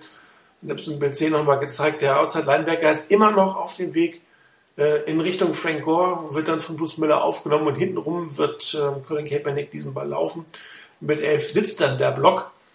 Äh, da hat Frank Gore den Ball nicht und Colin Kaepernick hat den Ball in der Hand und äh, der Outside Linebacker auch in Bild 12 sieht man, das ist immer noch im Block engaged und er guckt auch gar nicht, ich habe mehrfach angeguckt, diesen Spielzug, er guckt eigentlich gar nicht auf Colin Kaepernick, er guckt vielmehr auf Frank Gore. So, und Bild 13, da scheint ihm, äh, nee, jetzt da noch nicht, im Bild 13 ist er immer noch im Block und selbst im Bild 14, wenn ihr euch das mal anguckt, wo er seinen Kopf hat, der guckt immer noch nach innen. Hat immer noch nicht begriffen, dass das ein Spielzug ist, der nicht durch die Mitte gegangen ist. Und hinter ihm kriegt Colin Kaepernick den Ball. Und erst im Bild 15 fängt er langsam an, sich zu drehen. Da sitzen die Blocks hinten durch die beiden Receiver. Ähm, in dem Blaue habe ich mal eingekreist. Das war auch eine ganz merkwürdige Situation. Das ist ein Offense-Liner, der da hinten läuft. Und äh, der, der rechte Cornerback läuft hinter ihm her, als wenn er einen Pass erwartet. Auch da ähm, anscheinend das viele, was die 49ers früher mal gemacht haben, dass die äh, Offense-Liner auf eine Passroute gehen, dass sie eligible sind, obwohl hier keiner angemeldet war. Viel zu viel drauf reagiert, also überreagiert eigentlich auf diese Situation. Ähm, er hätte sowieso nichts machen können, aber es war einfach ein interessanter Nebeneffekt in diesem Spielzug. Das sah total seltsam aus. Ich dachte, was macht er denn da? Warum rennt er denn so auf den, auf den, auf den Offense-Line dazu? Und äh, Colin Kaepernick kann im Prinzip die beiden Blocks im Backfield äh, nutzen, Und was du halt nicht einfangen kannst mit den Standbildern, ist die Geschwindigkeit, die er im Prinzip hat, um da durchzugehen. Ich meine, die Packers sind ja auch noch da, sind in der Nähe. Die Winkel sind gar nicht so schlecht. Einen langsameren Quarterback findest du da, aber in einer der Geschwindigkeit, wie er da vorbeiläuft, die beiden Wide Receiver, ein Block reicht, in dem Moment ist er, ist er durch. Und ähm, das zeigt eigentlich äh, auch diese, dieser kleine Tweak, sage ich jetzt mal, dass Bruce Miller da wie ein Vorblocker für einen Mittelmann reagiert, dass das sehr, sehr lange gedauert hat, bis, bis einfach erkannt wurde, was für ein Spielzug da ist.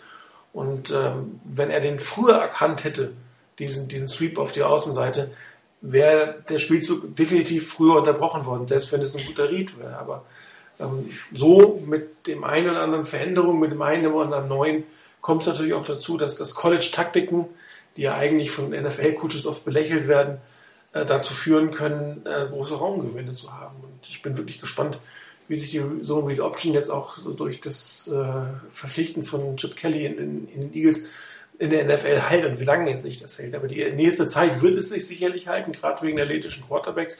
Und wenn dann kreative Coaches dabei sind, die immer noch was, muss auch nur eine Kleinigkeit sein, die, die zum über den Volk, äh, Erfolg ähm, entscheidet. Und in diesem Fall war es meiner Meinung nach Bruce Miller, den man da noch zum Vorblocken geschickt hat. Hat wunderbar funktioniert.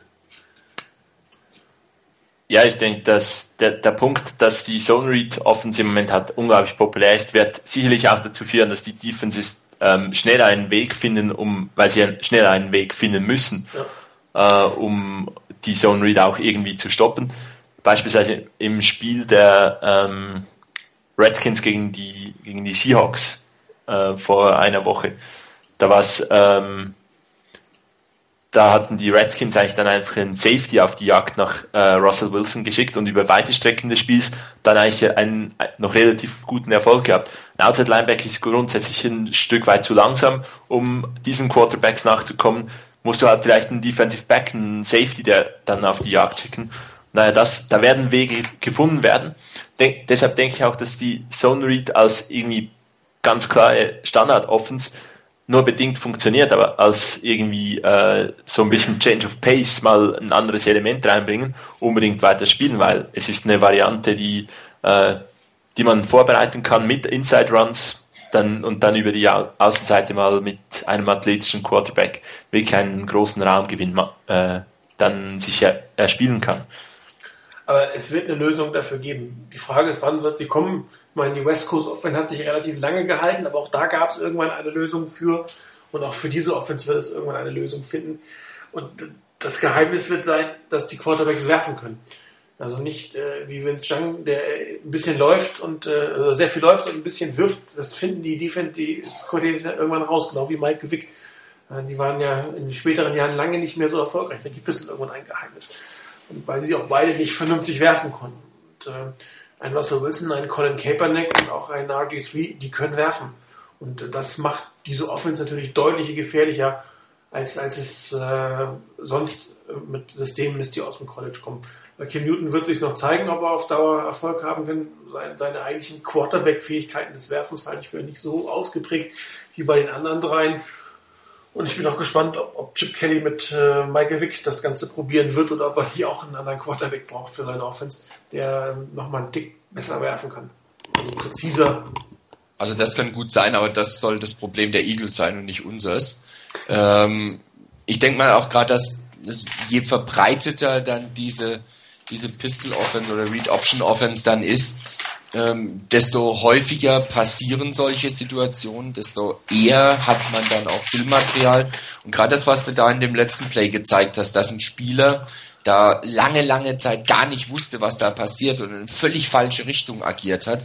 Ich denke, auch das wird mit der Zeit weniger werden. Auch da werden die Spieler natürlich häufiger in solchen Situationen sein werden häufiger auch damit konfrontiert, was da auf sie zukommen kann, häufiger darauf vorbereitet, dann reagierst du auch wieder anders auf solche Situationen, bist, bist nicht mehr ganz so leicht in die Irre zu führen, wie jetzt zum Beispiel gerade dieser Outside-Linebacker, aber da gab es ja auch eine super Situation mit Clay Matthews, der wirkte, und er ist zugegebenermaßen einer der besten Outside-Linebacker in der NFL, ähm, der wirkte wie ein, wie ein blutiger Anfänger, der hat überhaupt nicht gewusst, was da gerade abgeht und hat sich so schön im Kreis gedreht, bis er dann mal auf Touren kam. Und ich denke, da ist gerade so, so der Schlüssel dazu. Und den hattest du ja gesagt mit dem, wie die Quarterbacks dann werfen können. Und, wie ich finde, auch der Schlüssel dann dazu, wie die Offense Coordinators in ihrem offensiven Gameplan genau das einbauen. Nämlich dem Gegner auch den Look zu geben, dass eine Read Option ist, daraus was dann zu machen und dann aber trotzdem genau dasselbe im Prinzip wieder zu zeigen, dann aber doch die Read Option zu spielen. Ähm, da wird sicherlich so ein bisschen der Schlüssel dazu sein, wie lange diese Form der Offense sich wirklich halten kann, erfolgreich halten kann. Ähm, Gerade auch auch wenn es sich vielleicht ein bisschen seltsam anhört, eben genau die Fähigkeit, das Passspiel aufzuziehen. Also nicht auf Gedeih und Verderb quasi darauf angewiesen zu sein, dass diese Read Option funktioniert, sondern dass man dann eben auch Alternativen dazu hat, die man auch ganz normal spielen kann, dann den Look gibt, so wie, wie sie da standen, eben mit allem hinten dran, wo du denkst, klar, jetzt ist klar, was passiert und plötzlich kommt was ganz anderes gerade auch im Passspiel. Das wird so der Schlüssel sein dazu, wie, wie erfolgreich das sein kann. Und ähm, ist ja häufig bei vielen anderen Sachen auch immer gesagt worden. Die NFL ist eine, eine Copy League. Ähm, was funktioniert, was erfolgreich ist, wird kopiert, wird abgewandelt, wird weiterentwickelt. Und auf der anderen Seite in der Defense hast du dann mehr Möglichkeiten, du hast mehr Filmmaterial, du kannst besser darauf reagieren, du kannst dir dort was einfallen lassen, musst dir was einfallen lassen und dann ist es immer so das Spiel. Wer bringt schneller eine Innovation rein, eine Abwandlung rein, die der andere auf der anderen Seite des Balles eben nicht umsetzen kann. Gerade denke ich, dass solche Teams wie zum Beispiel bei den Seahawks und bei den Niners, weil die Quarterbacks dann auch wirklich ordentlich werfen können und noch deutliches Steigerungspotenzial natürlich noch haben, wenn sie noch mehr Erfahrung dabei haben, dass die Mannschaften sicherlich ein Stück weit besser aufgestellt sind als eine Mannschaft, bei der der Quarterback sehr, sehr gut ist beim Lauf, aber wenn es dann mal drauf ankommt, den Pass zu spielen, dass das dann doch, also nicht unbedingt belächelt wird, aber dass man da als Defense sagen kann, naja, das kriegen wir irgendwie verteidigt. Ähm, das ist, glaube ich, bei den Niners schwieriger. Und äh, ich glaube, dass jetzt schon die Defense-Koordinatoren richtige Probleme damit haben. Und wenn die Niners das weiterentwickeln in der Offense, ähm, dann werden die Probleme hoffentlich für die gegnerischen Defensive Coordinators nicht weniger werden. Ja, apropos Defensive Coordinator, ein Spiel habe ich noch, ein Spielzug. Äh, äh Darf ich noch ganz kurz zum, ja, zu diesem Spielzug, den du hattest? Hallo, und zwar äh, ab Bild 10 finde ich es noch ganz interessant, die, es müsste die Nummer 59 sein ähm, zu beobachten. Das ist der zweite Linebacker. Weil zunächst ist er eigentlich im Bild 10 in einer Bewegung, wie wenn er dann die Contain schaffen würde, dass eigentlich eben dann der, ähm, der Quarterback nicht nach außen gehen dürfte. Ähm, in Bild 11 sieht man dann eigentlich schon, dass er wieder die Bewegung dann nach innen macht, um Frank Gore zu stoppen. Und dann äh, irgendwie Bild 12 äh, wird er vermutlich sehen, dass Frank Gore keinen Ball in der Hand hat. Also daher ein äh, Linebacker war eigentlich so quasi auf, der, auf dem Weg dazu, die Contain zu setzen, aber er reagiert, überreagiert dann auf Frank Gore ähm, und dann ist die Contain nicht mehr da.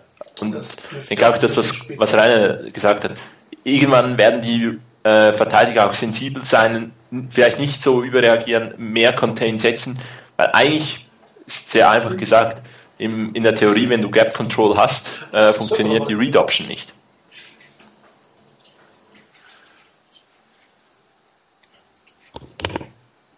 Ja.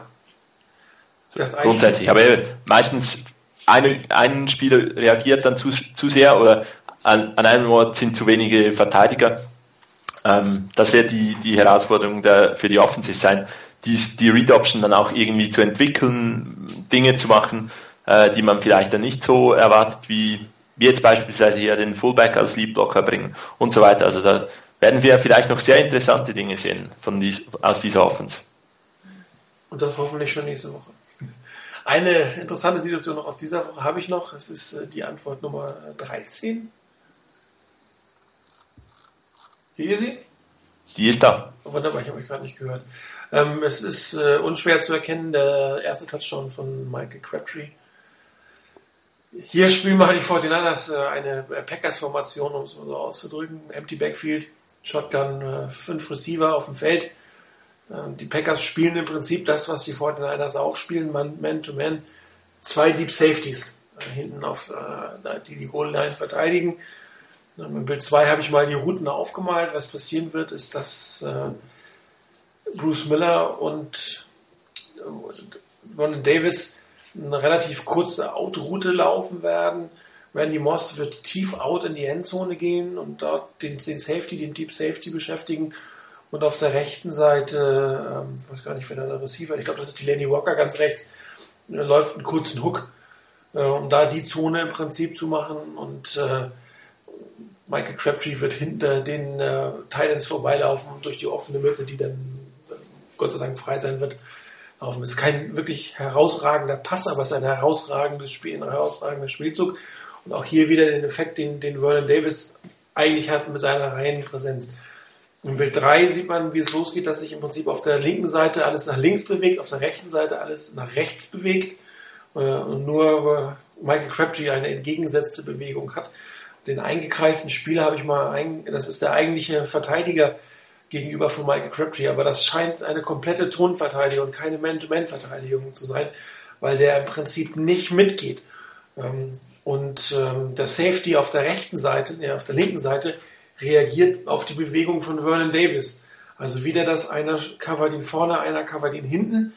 Äh, und diese Reaktion macht im Prinzip die, die, diesen Spielzug auch erfolgreich. Also man hat man hier ähm, schematisch gegen die Doppel-Coverage von, von Vernon Davis äh, etwas installiert. Allein die Präsenz eines Vernon Davis führt dazu, dass so ein Spielzug funktionieren kann. Mit 4 sieht man, dass, dass äh, die rechte Seite sich komplett auf die beiden nach außen gehenden Titans, äh, Fullback und Titan konzentriert. Wieder der eingekreiste, er geht nicht in Michael Crabtree mit, er verteidigt seine Zone. Der direkt gegenüberliegende stehende Spieler von Vernon Davis geht auf ihn zu und auch wieder der Safety. Alle bewegen sich in diese Richtung. Ähm, Randy Moss wird sein Safety, da sieht man das auch sehr gut, der wird nämlich übergeben. Der, der, der Verteidiger, der vorne steht, übergibt äh, an die Zone, an den hinten stehenden Spieler, der mitgehen muss mit Randy Moss. Wenn er da nicht mitgeht und in die Mitte geht, ist er im Prinzip frei. Und äh, Bild 5 und 6 sieht man dann einfach, wie äh, Michael Crabtree durch die Mitte kommt. Das ist ein sehr einfacher, sehr schöner Pass. Er muss sich quasi am Ende noch durchsetzen. Klar, es ist eng, irgendwann reagieren die, die Defense-Backs. Aber ich habe ihn immer noch mal eingekreist in Bild 5.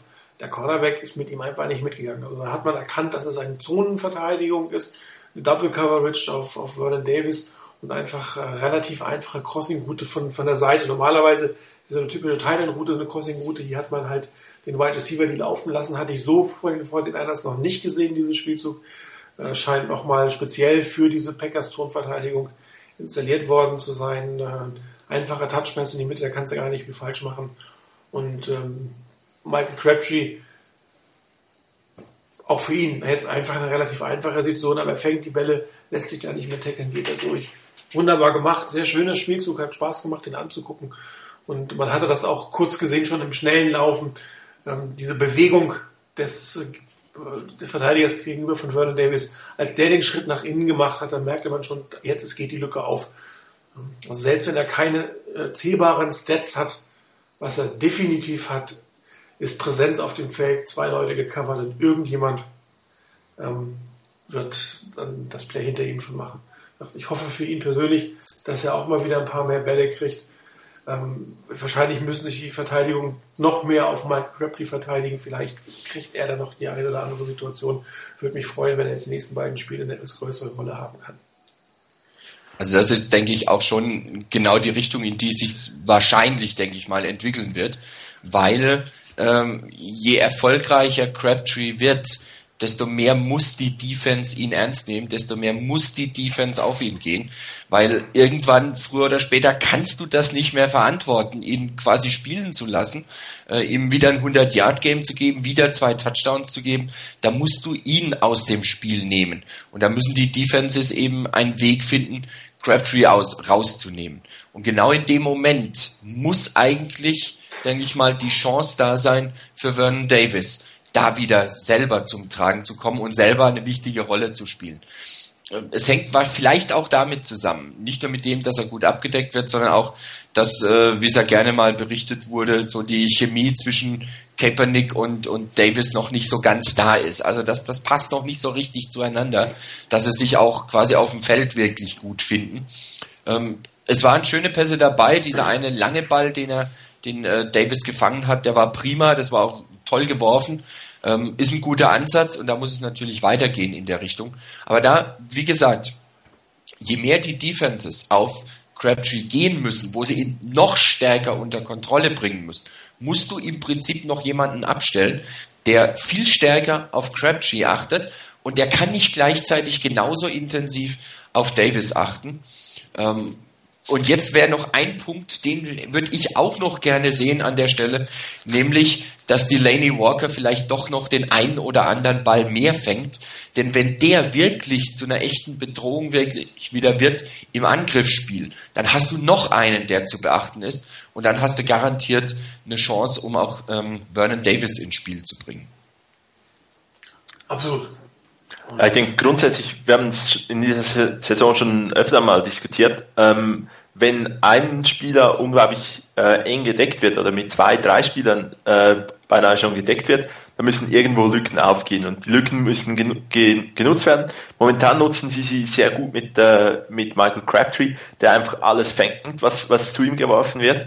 Ähm, Richtig toll fand ich den, äh, das Play mit dem Double Move von, von Vernon Davis. Ich weiß nicht, ob du das noch hast. Nee, das war ähm, jetzt mein letztes. Was? Das war jetzt mein letztes Play. Okay. Ähm, einfach wo, wo wirklich dann mal etwas anderes versucht wurde, um, um Vernon Davis ins Spiel zu bringen. Und solche Wege muss man finden. Wenn die Defenses sich jetzt irgendwann, irgendwann müssen sie auf, auf Crabtree sich mehr achten. Ähm, mir ist es recht, wenn das erst nächste Saison ist und die Niners dann wirklich mit allen Receivern eine, eine wunderbare Chemie ge, äh, äh, gefunden haben und äh, Crabtree in den nächsten zwei Spielen noch unglaublich viele ähm, Yards macht. Aber irgendwo müssen andere Spieler frei werden, muss man Wege finden, um andere Spieler frei zu kriegen. Ähm, letzte Saison hat man öfters mal auch noch gesehen, dass, äh, dass man Vernon Davis wirklich mit, mit dem Speed tief geschickt hat. Ähm, da hat er einige fürchterliche Drops, die über die Schulter äh, zu fangenden Bälle. Irgendwie mit dem Arm und mit, äh, von, von Kaepernick müsste man diese, diese Routen auf tiefe, äh, an die Post äh, beispielsweise mit äh, Vernon Davis einfach mal wieder laufen. Ähm, Kaepernick hat den Arm dazu, diese Routen auch zu werfen. Von daher, das, das wäre so, so eine Route, wo die, die man vielleicht wieder ins Playbook nehmen könnte, um auch Vernon Davis wieder ein, ein Stück weiter in, in die Offense einzubinden, weil die, das Risiko, was man natürlich eingeht, wenn, wenn dann auch alles so designt wird, dass Michael Crabtree äh, dann die Plays macht, ist, dass wenn beispielsweise Crabtree einen schlechten Tag hat oder vielleicht sich dummerweise äh, verletzen sollte, dann hängt, dann fällt extrem viel weg. Und da würde ich mir schon noch ein Stück weit wünschen, dass diese die Varianten, dass man auch mehr äh, andere Receiver wieder äh, freispielen versucht, eben beispielsweise mit dem Double Move von, von Vern Davis, äh, mit tiefen Routen von Davis, auch Randy Moss und hoffentlich auch äh, AJ Jenkins noch deutlich mehr ins Spiel einbringen kann. Ähm, es würde einfach der, der Offens äh, ein bisschen das Risiko nehmen, dass dann zu viel an, an Michael Crabtree hängt. Ja, das wird auch, äh, glaube ich, ein Schlüssel schon im Falcons-Spiel sein. Das ist eine elegante überlagerte Leitung ähm, zum Spiel am Sonntag. Dass ähm, Michael Crabtree, oder das wird ein Schlüssel für die Falcons sein, in diesem Fall Michael Crabtree zu verteidigen. Äh, was glaubt ihr denn, mit welchem Gameplan werden die 49ers äh, gegen die Falcons agieren oder agieren müssen, um erfolgreich zu sein. Meine. Also wenn sie so agieren, so vom Grundsatz her so agieren, wie die äh, Seahawks in der zweiten Hälfte gegen die Falcons, ähm, dann denke ich, haben sie gute Chancen. Ähm, ich bin mir jetzt nicht ganz sicher, was da bei den Falcons wirklich passiert ist in der zweiten Halbzeit. Ob die unbewussten Gang zurückgeschaltet hatten ähm, oder ob sie es einfach nicht mehr verteidigen konnten, ob plötzlich was völlig anderes war. So genau habe ich mir das Spiel noch nicht angeguckt. Aber das war schon ein bisschen überraschend. Ich habe ähm, irgendwie das, das Ergebnis irgendwo zwischendurch mal gehört. Da stand es irgendwann mal 20-0 oder sowas. Ähm, für die Falcons habe ich gedacht, okay, dann fahren wir halt nach Atlanta. Ähm, und dann plötzlich wird das eng und enger und noch enger und auf einmal ähm, gehen die Seahawks sogar noch in Führung und das relativ kurz vor Schluss. Und da sah es doch für die, für die ähm, Falcons erstmal gar nicht gut aus. Ähm, von daher, ich denke, die Niners müssen auf jeden Fall weiterhin auf die Stärken von Kaepernick setzen. Das heißt, sie müssen auf jeden Fall ähm, gucken, dass sie ihn selber zum Laufen bringen. Da haben sich die Falcons diese Saison, so wie ich das mitbekommen habe, gegen so mobile Quarterbacks immer schwer getan. Ähm, und das sollte dann auch Räume für die anderen Mannschaften, für die, für die anderen Spieler ähm, öffnen, sodass dann die Niners mit einem Gameplan, der vom Grundsatz her nicht so gravierend anders sein muss, glaube ich, wie der gegen die Packers, ähm, was die Offense angeht, durchaus zurande kommen könnten. Natürlich muss man sich Neues einfallen lassen, das ist klar. Man kann nicht das eins zu eins kopieren. Ähm, aber vom Grundsatz her, ich glaube, die Niners müssen gar nicht so furchtbar viel anders machen. Ähm, sie müssen ihr Spiel aufziehen, die, die Stärken von Kaepernick nutzen, ohne den Pass zu vernachlässigen. Und wenn sie es da schon schaffen würden, den einen oder anderen Receiver etwas stärker einzubinden, außer Crabtree, dann kann man auch reagieren, wenn die, wenn die Falcons ein, eine, einen Weg finden sollten, Crabtree aus dem Spiel zu nehmen, zumindest teilweise. Ja, Chris, deine Einschätzung oder deine Meinung, wie welcher Gameplan die 49ers äh, den Weg in den Super Bowl ebnen wird? Ähm, ich denke mal, das, es geht in die ähnliche Richtung. Die, die Falcons haben bewiesen, dass sie nicht äh, super sind gegen diese mobilen Quarterbacks, dass, da, dass man sie damit durchaus vor Probleme stellen kann. Und deshalb denke ich, dass die, die Read Option, die, die Beweglichkeit, äh, die Mobilität von, von Colin Kaepernick sicherlich im Gameplan ein, gut, eine gewichtige Rolle spielen sollte. Natürlich äh, gemischt mit der, der klassischen Offense, die die Niners haben, dass äh, nicht nur irgendwie jetzt dann äh, Trick Plays und Fancy wäre, aber davon sind die Niners ja äh, auch sehr weit weg. Ähm, das, da haben sie eigentlich einen sehr guten Mix gefunden, jetzt beispielsweise im letzten Spiel gegen die Packers. Die, die Falcons haben auch ein Stück weit das Problem, das hat man in diesem Spiel gegen die Seahawks gesehen, die Beständigkeit ist nicht so, ist nicht ganz so vorhanden. Und ähm, für die Niners heißt das ganz klar, ähm, die, die Chancen wieder nutzen, äh, vielleicht am besten äh, schnell in Führung gehen, äh, schnell einige gute Plays haben äh, und dann in einem, in einem guten Rhythmus äh, durchs Spiel kommen. Ähm, es ist auch zu erwarten, dass, dass es dann in Atlanta unglaublich laut wird. Ähm, im, am Rande des, des äh, Spiels gegen die Seahawks habe ich nur mal von den Kommentatoren äh, gehört, dass wenn man sich ein bisschen ein Stück weit in der in der Stadt umgehört hat, dann waren die Fans noch recht zögerlich, weil sie nicht wieder eigentlich irgendwie eine, eine Playoff-Niederlage haben wollten und deshalb noch gar nicht so richtig in der Euphorie der Playoffs waren. Müsste eigentlich jetzt definitiv angekommen sein, wenn äh, es um den Einzug in den Super Bowl geht. Äh, schnelle Punkte wären sicherlich äh, ganz schön. Vom Gameplan her sie müssen nicht äh, den kompletten Gameplan gegenüber den Packers umstellen. In der Offense, denke ich, äh, werden sie äh, diese Mobilität nutzen wollen. Wenn man das, das Passgame vielleicht noch auf Vernon Davis ausdehnen kann ähm, und dann sollte die Offense eigentlich das Spiel gut gestalten können. Ja, also meiner Meinung nach sollten die 49 auf jeden Fall als Basis etwas anderes tun, als gegen die Packers gemacht haben. Wir haben sehr, sehr viel ähm, von dieser Zone Read Option, Spread Option, Pistol Option, was immer, wie man es bezeichnen möchte, gezeigt. Und äh, die Falcons wissen, dass sie ähm, damit ein Problem haben und sie haben natürlich jetzt sehr, sehr viel Anschauungsunterricht von diesem Spielzug. Ähm, das wird definitiv ein Teil des Gameplans sein. Aber ich glaube, die Basis sollte wieder etwas anders sein. Also man sollte wieder etwas anders machen, etwas Neues oder anderem. Es muss ja nicht mehr neu sein. Es muss sein, was jetzt nicht gerade die letzten drei, vier Spiele so stark in den, in den Fokus gerückt wurde. Ähm, da gibt es eigentlich verschiedene Optionen, was man machen kann. Äh, das eine ist, man, man spielt eine etwas klassischere ähm, West Coast Offense äh, mit, mit viel Kurzpassspiel, auch aus einer klassischen Formation und streut das eine oder andere hinein.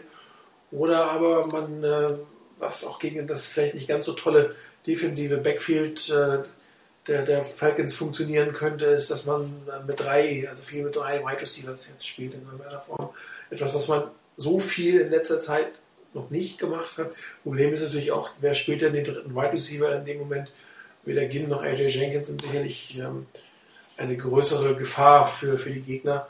Ähm, und wenn man dann Vernon Davis wieder dahin steht, hat man eigentlich das gleiche Problem, dass das sich alles auf ihn konzentriert in irgendeiner Form. Aber es wäre sicherlich eine gute Idee, einen anderen Look zu zeigen, äh, zumindest am Anfang eine etwas andere Philosophie zu nehmen. Ähm, was ich auch sehr, sehr gerne sehe, ist, dass man ähm, das First Down zu einem Passing Down macht und nicht zu einem Running Down. Ähm, das war in diesem letzten Spiel ein bisschen gemischter. Davor hatte man oft eher First Down als, als Running Down. Vielleicht kann man hier wieder ein Stück zu dem Gameplan, wie man den gegen die ähm, Bears hatte. Das ist ja auch schon wieder lang genug her. Wer weiß, ob sich das nochmal näher angucken, die Falcons. Äh, eine, eine Pass First mit viel Play Action, weil der Play Action Pass wird zumindest am Anfang auch, ob man jetzt laufen kann oder nicht, sehr gut funktionieren, eben wegen dieses Spieles. Ähm, ich glaube, das, das, das Falscheste, was man machen kann, ist, wenn man einfach sagt, es hat funktioniert, ähm, es funktioniert gegen die einen, es funktioniert auch gegen die anderen. Man spielt jetzt gegen eine 4-3-Defense, bei den Packers hat man gegen eine 3-4-Defense gespielt. Ähm, auch da muss man sich sicherlich ein Stück weit darauf vorbereiten und, und nochmal das eine oder andere verändern. In der Verteidigung wird es darauf ankommen, auf die Cornerbacks, ähm, weil selbst unter Pass Rush spielt äh, Matt Ryan gar nicht schlecht. Er ist gar nicht schlecht gegen den Blitz und äh, das, was ähm, auf den, mit Julio Jones und, und Roddy White äh, auf den beiden Außenseiten zu sehen sein wird, das haben die 49 so in der Saison noch nicht gehabt. Das in der Kombination mit einem wirklich gut spielenden Matt Ryan derzeit. Ähm, das Laufspiel ist jetzt meiner Meinung nach nicht so überzeugend. Michael Turner hat doch sehr stark nachgelassen die letzten Jahre. Und das sollte man eigentlich mit, einer, mit äh, einigermaßen vertretbaren Aufwand hinbekommen, von hinten vielleicht permanent oder sehr viel doppelt zu decken. Was für mich ein Stück weit eine emotionale Gefahr ist. Äh, Tony Gonzalez hat ja gesagt, oder hat gerade gelesen, dass er zu 97 Prozent retiren wird am Ende der Saison. Und das ist ähnlich so ein bisschen der, der Ray Lewis-Effekt. Ähm, die Teams spielen anscheinend für ihre ähm, sich verabschiedenden Stars mit sehr viel Emotion und man will nicht, dass das das letzte Spiel ist. Man will ihn nochmal in die Super Bowl reinbringen. Das ist so, ein, so eine Sache, ähm, wo die 49ers von Anfang an einfach konzentriert dagegen halten müssen und äh, versuchen müssen, auch die Falcons ein Stück weit zu demoralisieren, indem man, Christo hat glaube ich gesagt, früh scored. Das ist sehr hilfreich, gerade in dem Dom, um es ein bisschen ruhiger zu machen. Ähm, ich bin ja grundsätzlich eher ein Fan von der Second Half Option, was das Ganze angeht. In diesem Fall könnte ich mir was vorstellen, dass man, wenn man die, den ähm, Münzwurf gewinnt, dass man auch den Ball tatsächlich nimmt und versucht gleich ein bisschen Ruhe äh, in die Bude zu bekommen. Weil wenn die Falcons erstmal dann in Führung gehen sollten, dann wird es richtig laut und richtig schwierig. Und dann fangen die Emotionen an, äh, noch mal stärker ins Spiel zu kommen. Und ähm, ich kann mir einfach nicht vorstellen, dass das den Falcons nochmal passiert, so dermaßen einzubrechen, falls die mal irgendwann in Führung liegen. Also das musst du natürlich auch vermeiden, ähm, da gleich zwei, drei Touchdowns in Rückstand zu gehen. Wobei äh, natürlich die 49ers Offense exklusiv genug ist, dem hinterherzukommen. Aber darauf möchte ich mich eigentlich nicht einlassen. Also mein Wunsch wäre tatsächlich, dass man mit einer etwas anderen Basis herauskommt, einen anderen Look in, ähm, konzentriert spielt, das Laufspiel zwar etabliert, aber doch eher über das Passspiel auf den Lauf findet. Ähm, und etwas anders oder vielleicht auch ein bisschen mehr anders sogar zu sein ähm, als das Packers-Spiel. Und dann muss man sowieso sehen, was funktioniert und was nicht funktioniert.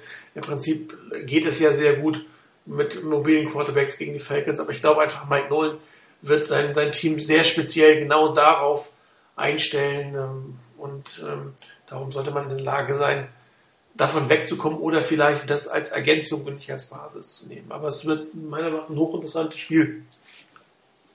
Das auf jeden Fall. Also ähm, auch nochmal zur Offense. Ähm, möchte nur nochmal betonen, ich meinte nicht, dass die Niners exakt genau alles gleich machen sollen, aber vom grundsätzlichen Aufbau her Sprich, dass sie die Mobilität ihres Quarterbacks nutzen. Wenn du, wenn du allerdings anguckst, jetzt gerade beim Spiel äh, der Falcons gegen die Seahawks, ähm, das Laufspiel war jetzt nicht so letztendlich das Entscheidende. Da waren ein paar Nadelstiche, die Wilson setzen konnte. Er hatte sieben Runs für 60 Yards. Ähm, und der längste war auch nur für 17.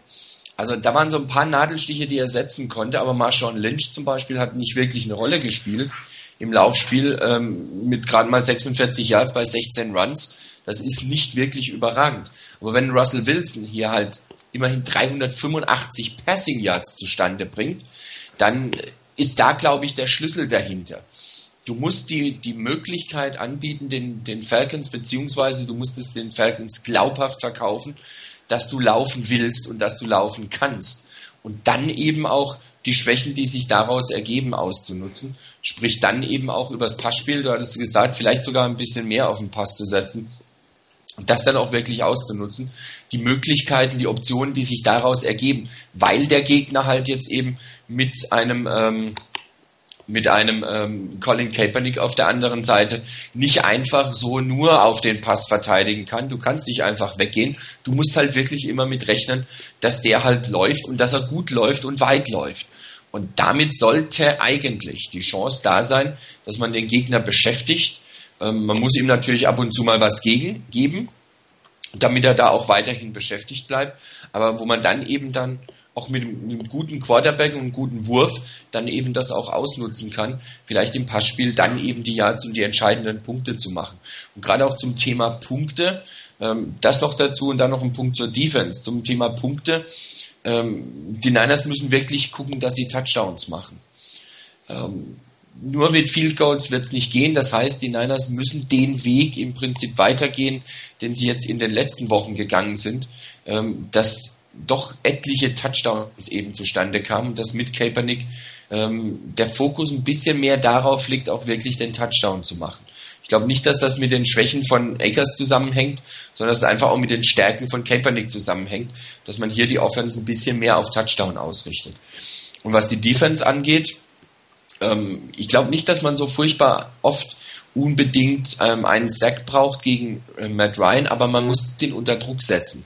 Ähm, gerade wenn man den, um, um die Cornerbacks zu unterstützen, gerade wenn man Matt Ryan doch nochmal Zeit gibt dazu, dann hat er natürlich mit diesen beiden ähm, Receivern tolle Möglichkeiten, da sich in Szene zu setzen. Und ein Tony Gonzalez kannst du auch nicht ganz außen vor lassen.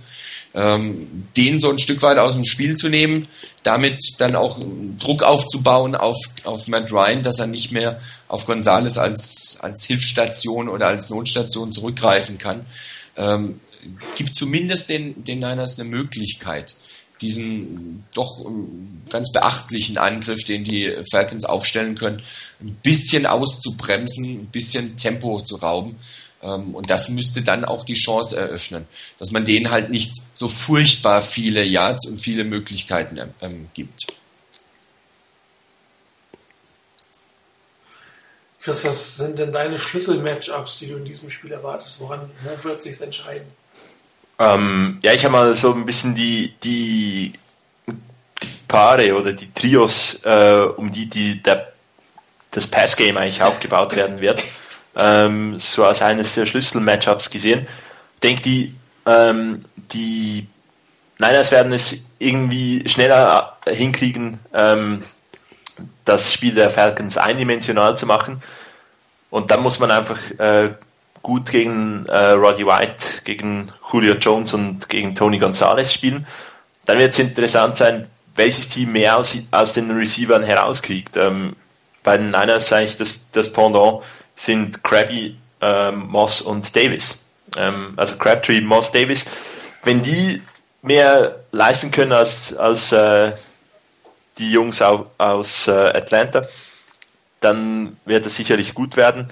Der, ein Schlüssel dazu ist die, äh, die Defensive Backs, die gegen diese äh, Falcons Receiver spielen müssen, äh, dürften gerne von, von, der, äh, von, den, von Alden Smith und von Justin Smith unterstützt werden, die gegen die O-Line äh, da ein bisschen Druck hinkriegen. Das, denke ich, ist der Schlüssel zum Erfolg, weil die, die, die Falcons werden in diesem Spiel, denke ich, noch viel mehr auf das, äh, auf das Passgame angewiesen sein. Und das heißt, äh, gute Coverage und guter Druck von den, äh, von den Pass-Rushern ähm, ist sehr wichtig. Einer deiner Key-Matchups fürs Spiel. Ähm, ich möchte gar nicht unbedingt einen Namen festmachen, mit einer Ausnahme. Ähm, in der Defense der Niners wird es darauf ankommen, äh, dass unsere Inside Linebacker ähm, gut gegen Tony Gonzalez spielen. Den aus dem Spiel zu nehmen, wäre schon mal ein guter Schritt in die richtige Richtung. Da wird sicherlich einiges dranhängen, wie gut das gelingt. Wenn das nicht gelingen sollte, dann ist er immer eine hervorragende Option. Dann muss man andere dafür abziehen und mitnehmen, um ihn zu sichern. Das gibt wieder mehr Möglichkeiten für, für Jones und für White. Ähm, ich denke, das ist ein ganz wichtiges Matchup. Und ansonsten wird das Spiel, meine ich, auch wieder mit den Lions entschieden. Ähm, O-Line der Niners gegen D-Line der Falcons und umgekehrt. Die Lines, die sich durchsetzen werden, die hier ähm, sich Vorteile verschaffen, die werden für ihr Team dann auch dafür sorgen, dass das Spiel gewonnen wird. Ähm, wie vorhin schon gesagt, ich bin der Meinung, die Niners müssen Druck auf Ryan ausüben und das nicht zu knapp. Es muss nicht immer ein Sex sein, aber er muss unter Druck sein. Er muss merken, er hat nicht viel Zeit dafür. Er muss schnell entsche sich entscheiden. Nicht, dass er jetzt furchtbar schlecht wäre dabei. Er kann das auch durchaus. Aber trotzdem, wenn man ihm wenig Zeit gibt, dann können auch die Receiver sich nicht so viel freilaufen. Wenn hier unsere Cornerbacks einigermaßen mithalten können, dann ist das schon eine gute Möglichkeit. Von daher ähm, sollte unsere D-Line ordentlich Druck ausüben. Und auf der anderen Seite, äh, wenn unsere O-Line da ist, wenn die halbwegs anknüpfen kann oder anknüpfen kann an das, was sie am letzten Sonntag gezeigt hat, dann ist das schon ähm, ein toller Ansatz ähm, in die richtige Richtung, weil dann hat, glaube ich, auch die D-Line der Falcons ordentlich zu tun. Ich weiß jetzt nicht, ob äh, John Abraham spielen wird.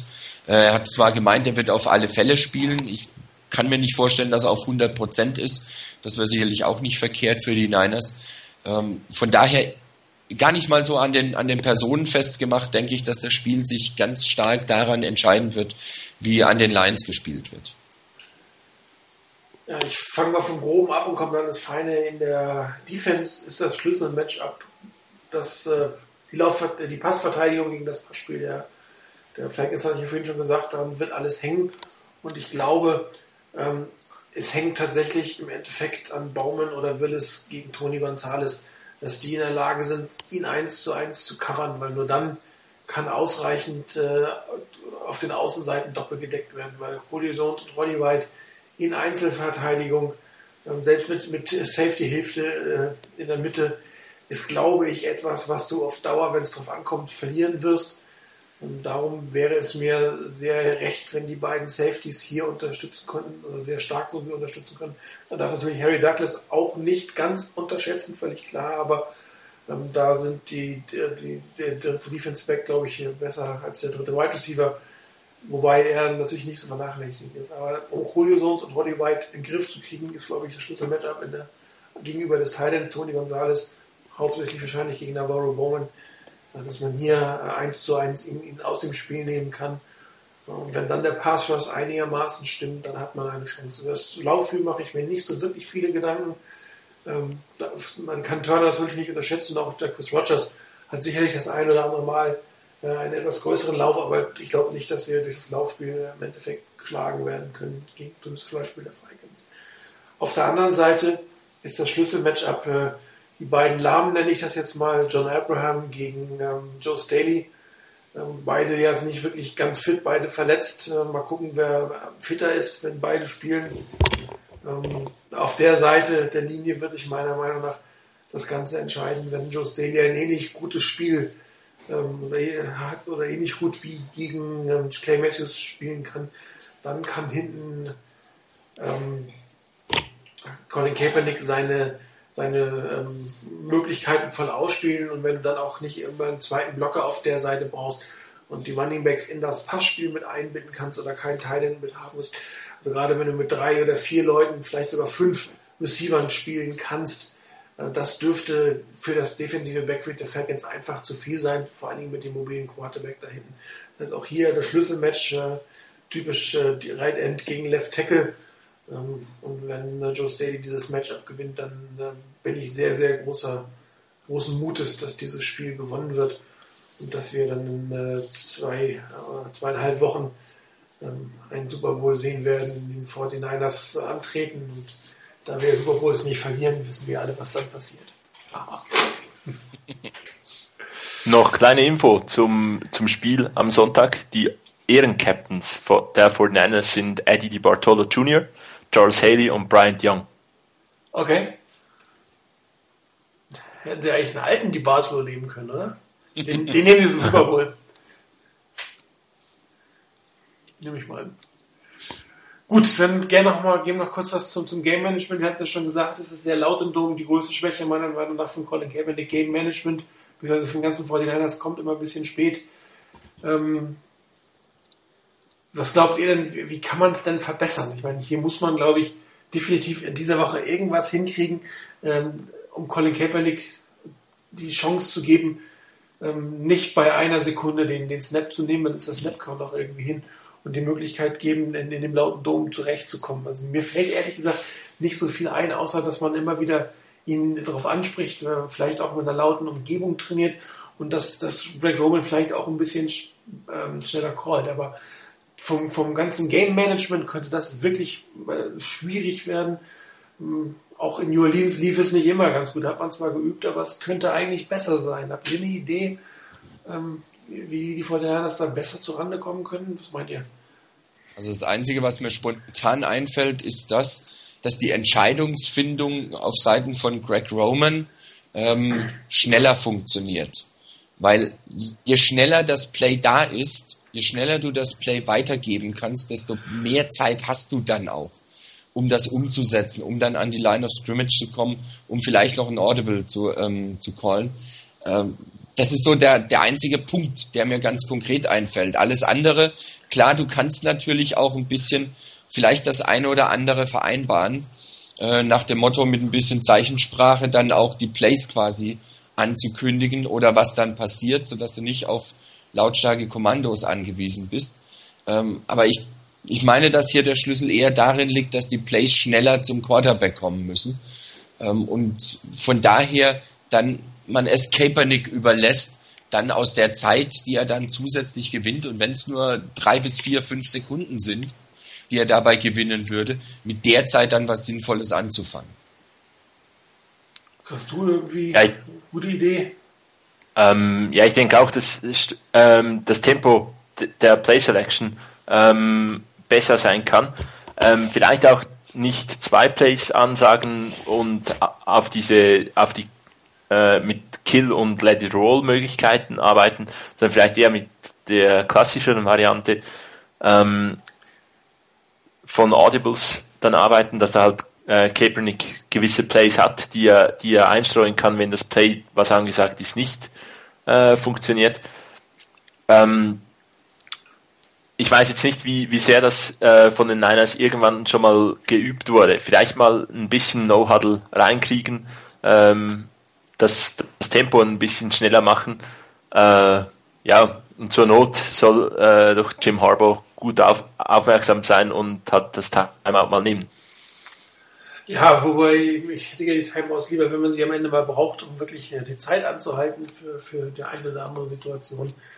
Ähm, also dieses, das ist wirklich ein, ein Punkt, der mir Sorgen hat. Zumal ich eigentlich die, diese Geschichte mit den zwei Plays sehr gut, gefällt mir sehr gut, durch diese, die Flexibilität der, der wo du sehr viel machen kannst, du schnell reagieren kannst. Und ich würde ungern äh, auf diese Möglichkeit verzichten. Allerdings, klar, wenn das dazu führt, dass es dann hinterher gar nicht losgeht, eine Strafe kommt oder Timeouts beraten werden, dann sollte man ähm, schon was machen. Aber eigentlich ist das eine der Stärke der 49ers ähm, entwickelt unter Alex Smith eigentlich, der und jetzt verfeinert und auch weitergemacht. Und Colin Kaepernick, er macht zwar nicht ganz, also hat es am Anfang nicht ganz so oft gemacht. Im, im Packers-Spiel hat man das relativ viel gesehen und ähm, macht zwar nicht immer die richtige Entscheidung, muss man auch sagen, aber das ist wirklich ein Element, auf das ich ungern verzichten würde. Und ähm, da wäre eher die Frage, ähm, ob man ähm, eine Möglichkeit findet, Greg Roman ähm, schneller äh, zu callen. Aber äh, ich bin gespannt. Und äh, für mich die größte Sorge, wie gesagt, dass da irgendwie in der Line of Scrimmage es nicht ganz so funktioniert. Ich weiß auch nicht genau, warum Colin Kaepernick da noch ein paar Schwierigkeiten hat, aber ein bisschen länger braucht die Defense zu lesen, ob, ob die später reinkommen. Ob er länger braucht fürs Huddle, keine Ahnung, aber da ist sicherlich ähm, Verbesserungspotenzial, was in dieser Woche gehoben werden muss. Ähm, Und man braucht ja auch in zwei Wochen im, im, im Dome von New Orleans. Da hat man ja nochmal die Situation, auch wenn da nicht ein ganzes Stadion gegen drin ist. Ja, dann bleibt mir eigentlich nur noch euch zu fragen, wer gewinnt denn am Sonntag das frühe und das späte Spiel? Kam es also gerade bei mir akustisch nicht ganz an. Was war jetzt deine Frage? Wer, wer, gewinnt denn die beiden Spiele am Sonntag? Okay. Christoph ja, aber trotzdem anfangen. Ja, ja. Okay, wie nicht. Also ganz ehrlich, ich hoffe auf zwei Auswärtssiege. Äh, dass nämlich San Francisco in Atlanta und Baltimore in New England gewinnt. Ähm, sollte ein Team nicht gewinnen, dann hoffe ich, dass das andere Team, welches auswärts dann gewinnt, den Super Bowl ge gewinnt. Das heißt, entweder gewinnen die Niners äh, am Sonntag und dann hoffentlich und dann ja ziemlich sicher auch äh, im Super Bowl. Und wenn die Niners es nicht schaffen sollten, dann hoffe ich ganz, ganz schwer auf die Ravens. Du möchtest also nicht äh, Bill Belichicks vierten Sieg sehen? Nee, also, weil irgendwie nach den Niners hätte ähm, Ray Lewis sicherlich noch einen Titel verdient. Okay. Ähm, um die Frage von Igor aufzunehmen, äh, wenn du ein Power Rankings der vier machen würdest, wie würde das aussehen? Hm, gute Frage. Äh,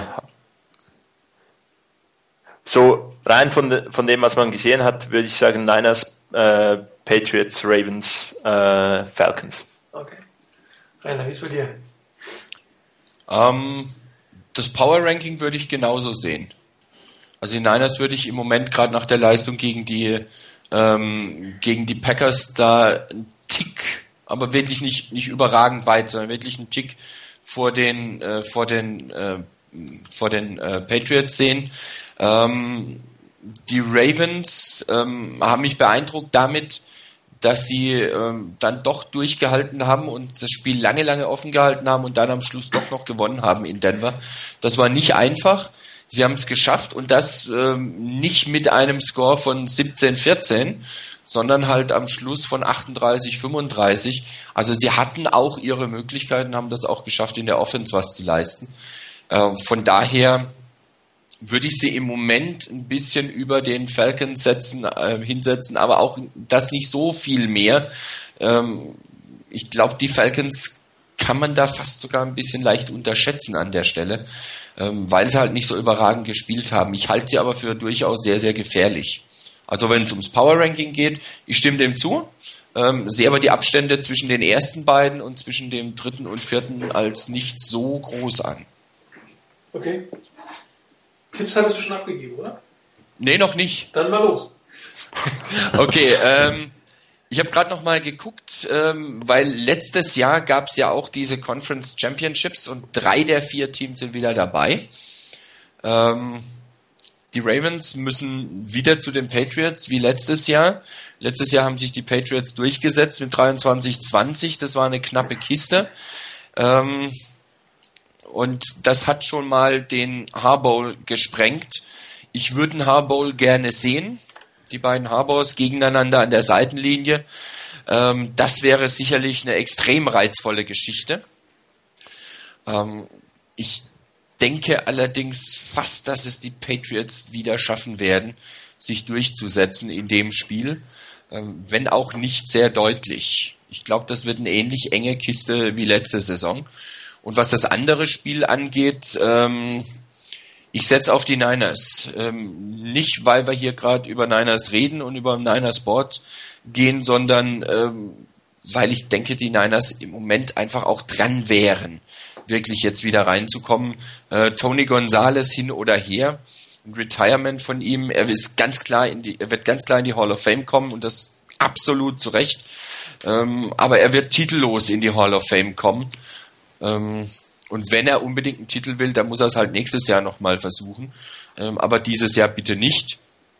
Von daher, die Niners werden sich durchsetzen. Wird auch eine enge Kiste werden. Ich glaube nicht, dass die Niners so deutlich gewinnen und so dominieren können wie gegen die Packers. Ähm, auch hier drei Punkte vor für die, die Niners.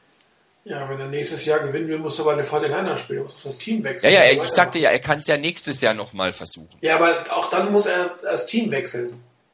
Äh, ja, er, kann es von mir aus in einem anderen Team versuchen. Von Genau, mir aus kann er auch in gewinnen die er AFC wechseln und im Super Bowl es gegen die Niners versuchen. Äh, Genau. Den verliert er halt, ne? aber er Genau. kann es ja mal woanders versuchen.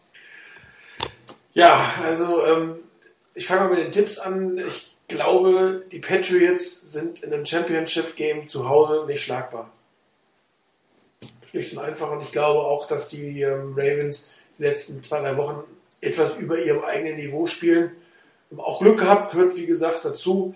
Andererseits hätten sie das Spiel in Denver eigentlich schon verlieren müssen. Äh, so wie äh, viele Coaching-Fehler, wie die, wie die Broncos gemacht haben, plus äh, Peyton Manning äh, auf, dem, auf dem Lauf passen. Ich weiß nicht, was ihn da geritten hat.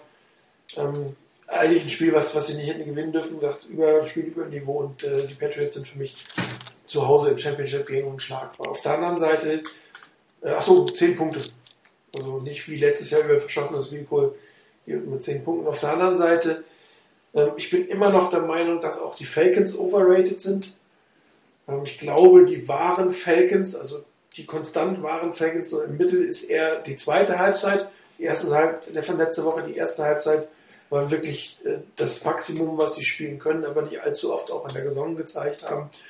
Ähm, auch sehr, glaube ich, emotional getrieben, es allen zu zeigen, dass sie doch ein Championship dass sie doch ein Playoff-Spiel gewinnen können. Es kann auch sein, dass sie jetzt ein kleines Loch fallen, weil sie haben diesen Sieg, dass sie vielleicht nicht mehr ganz so konzentriert sind.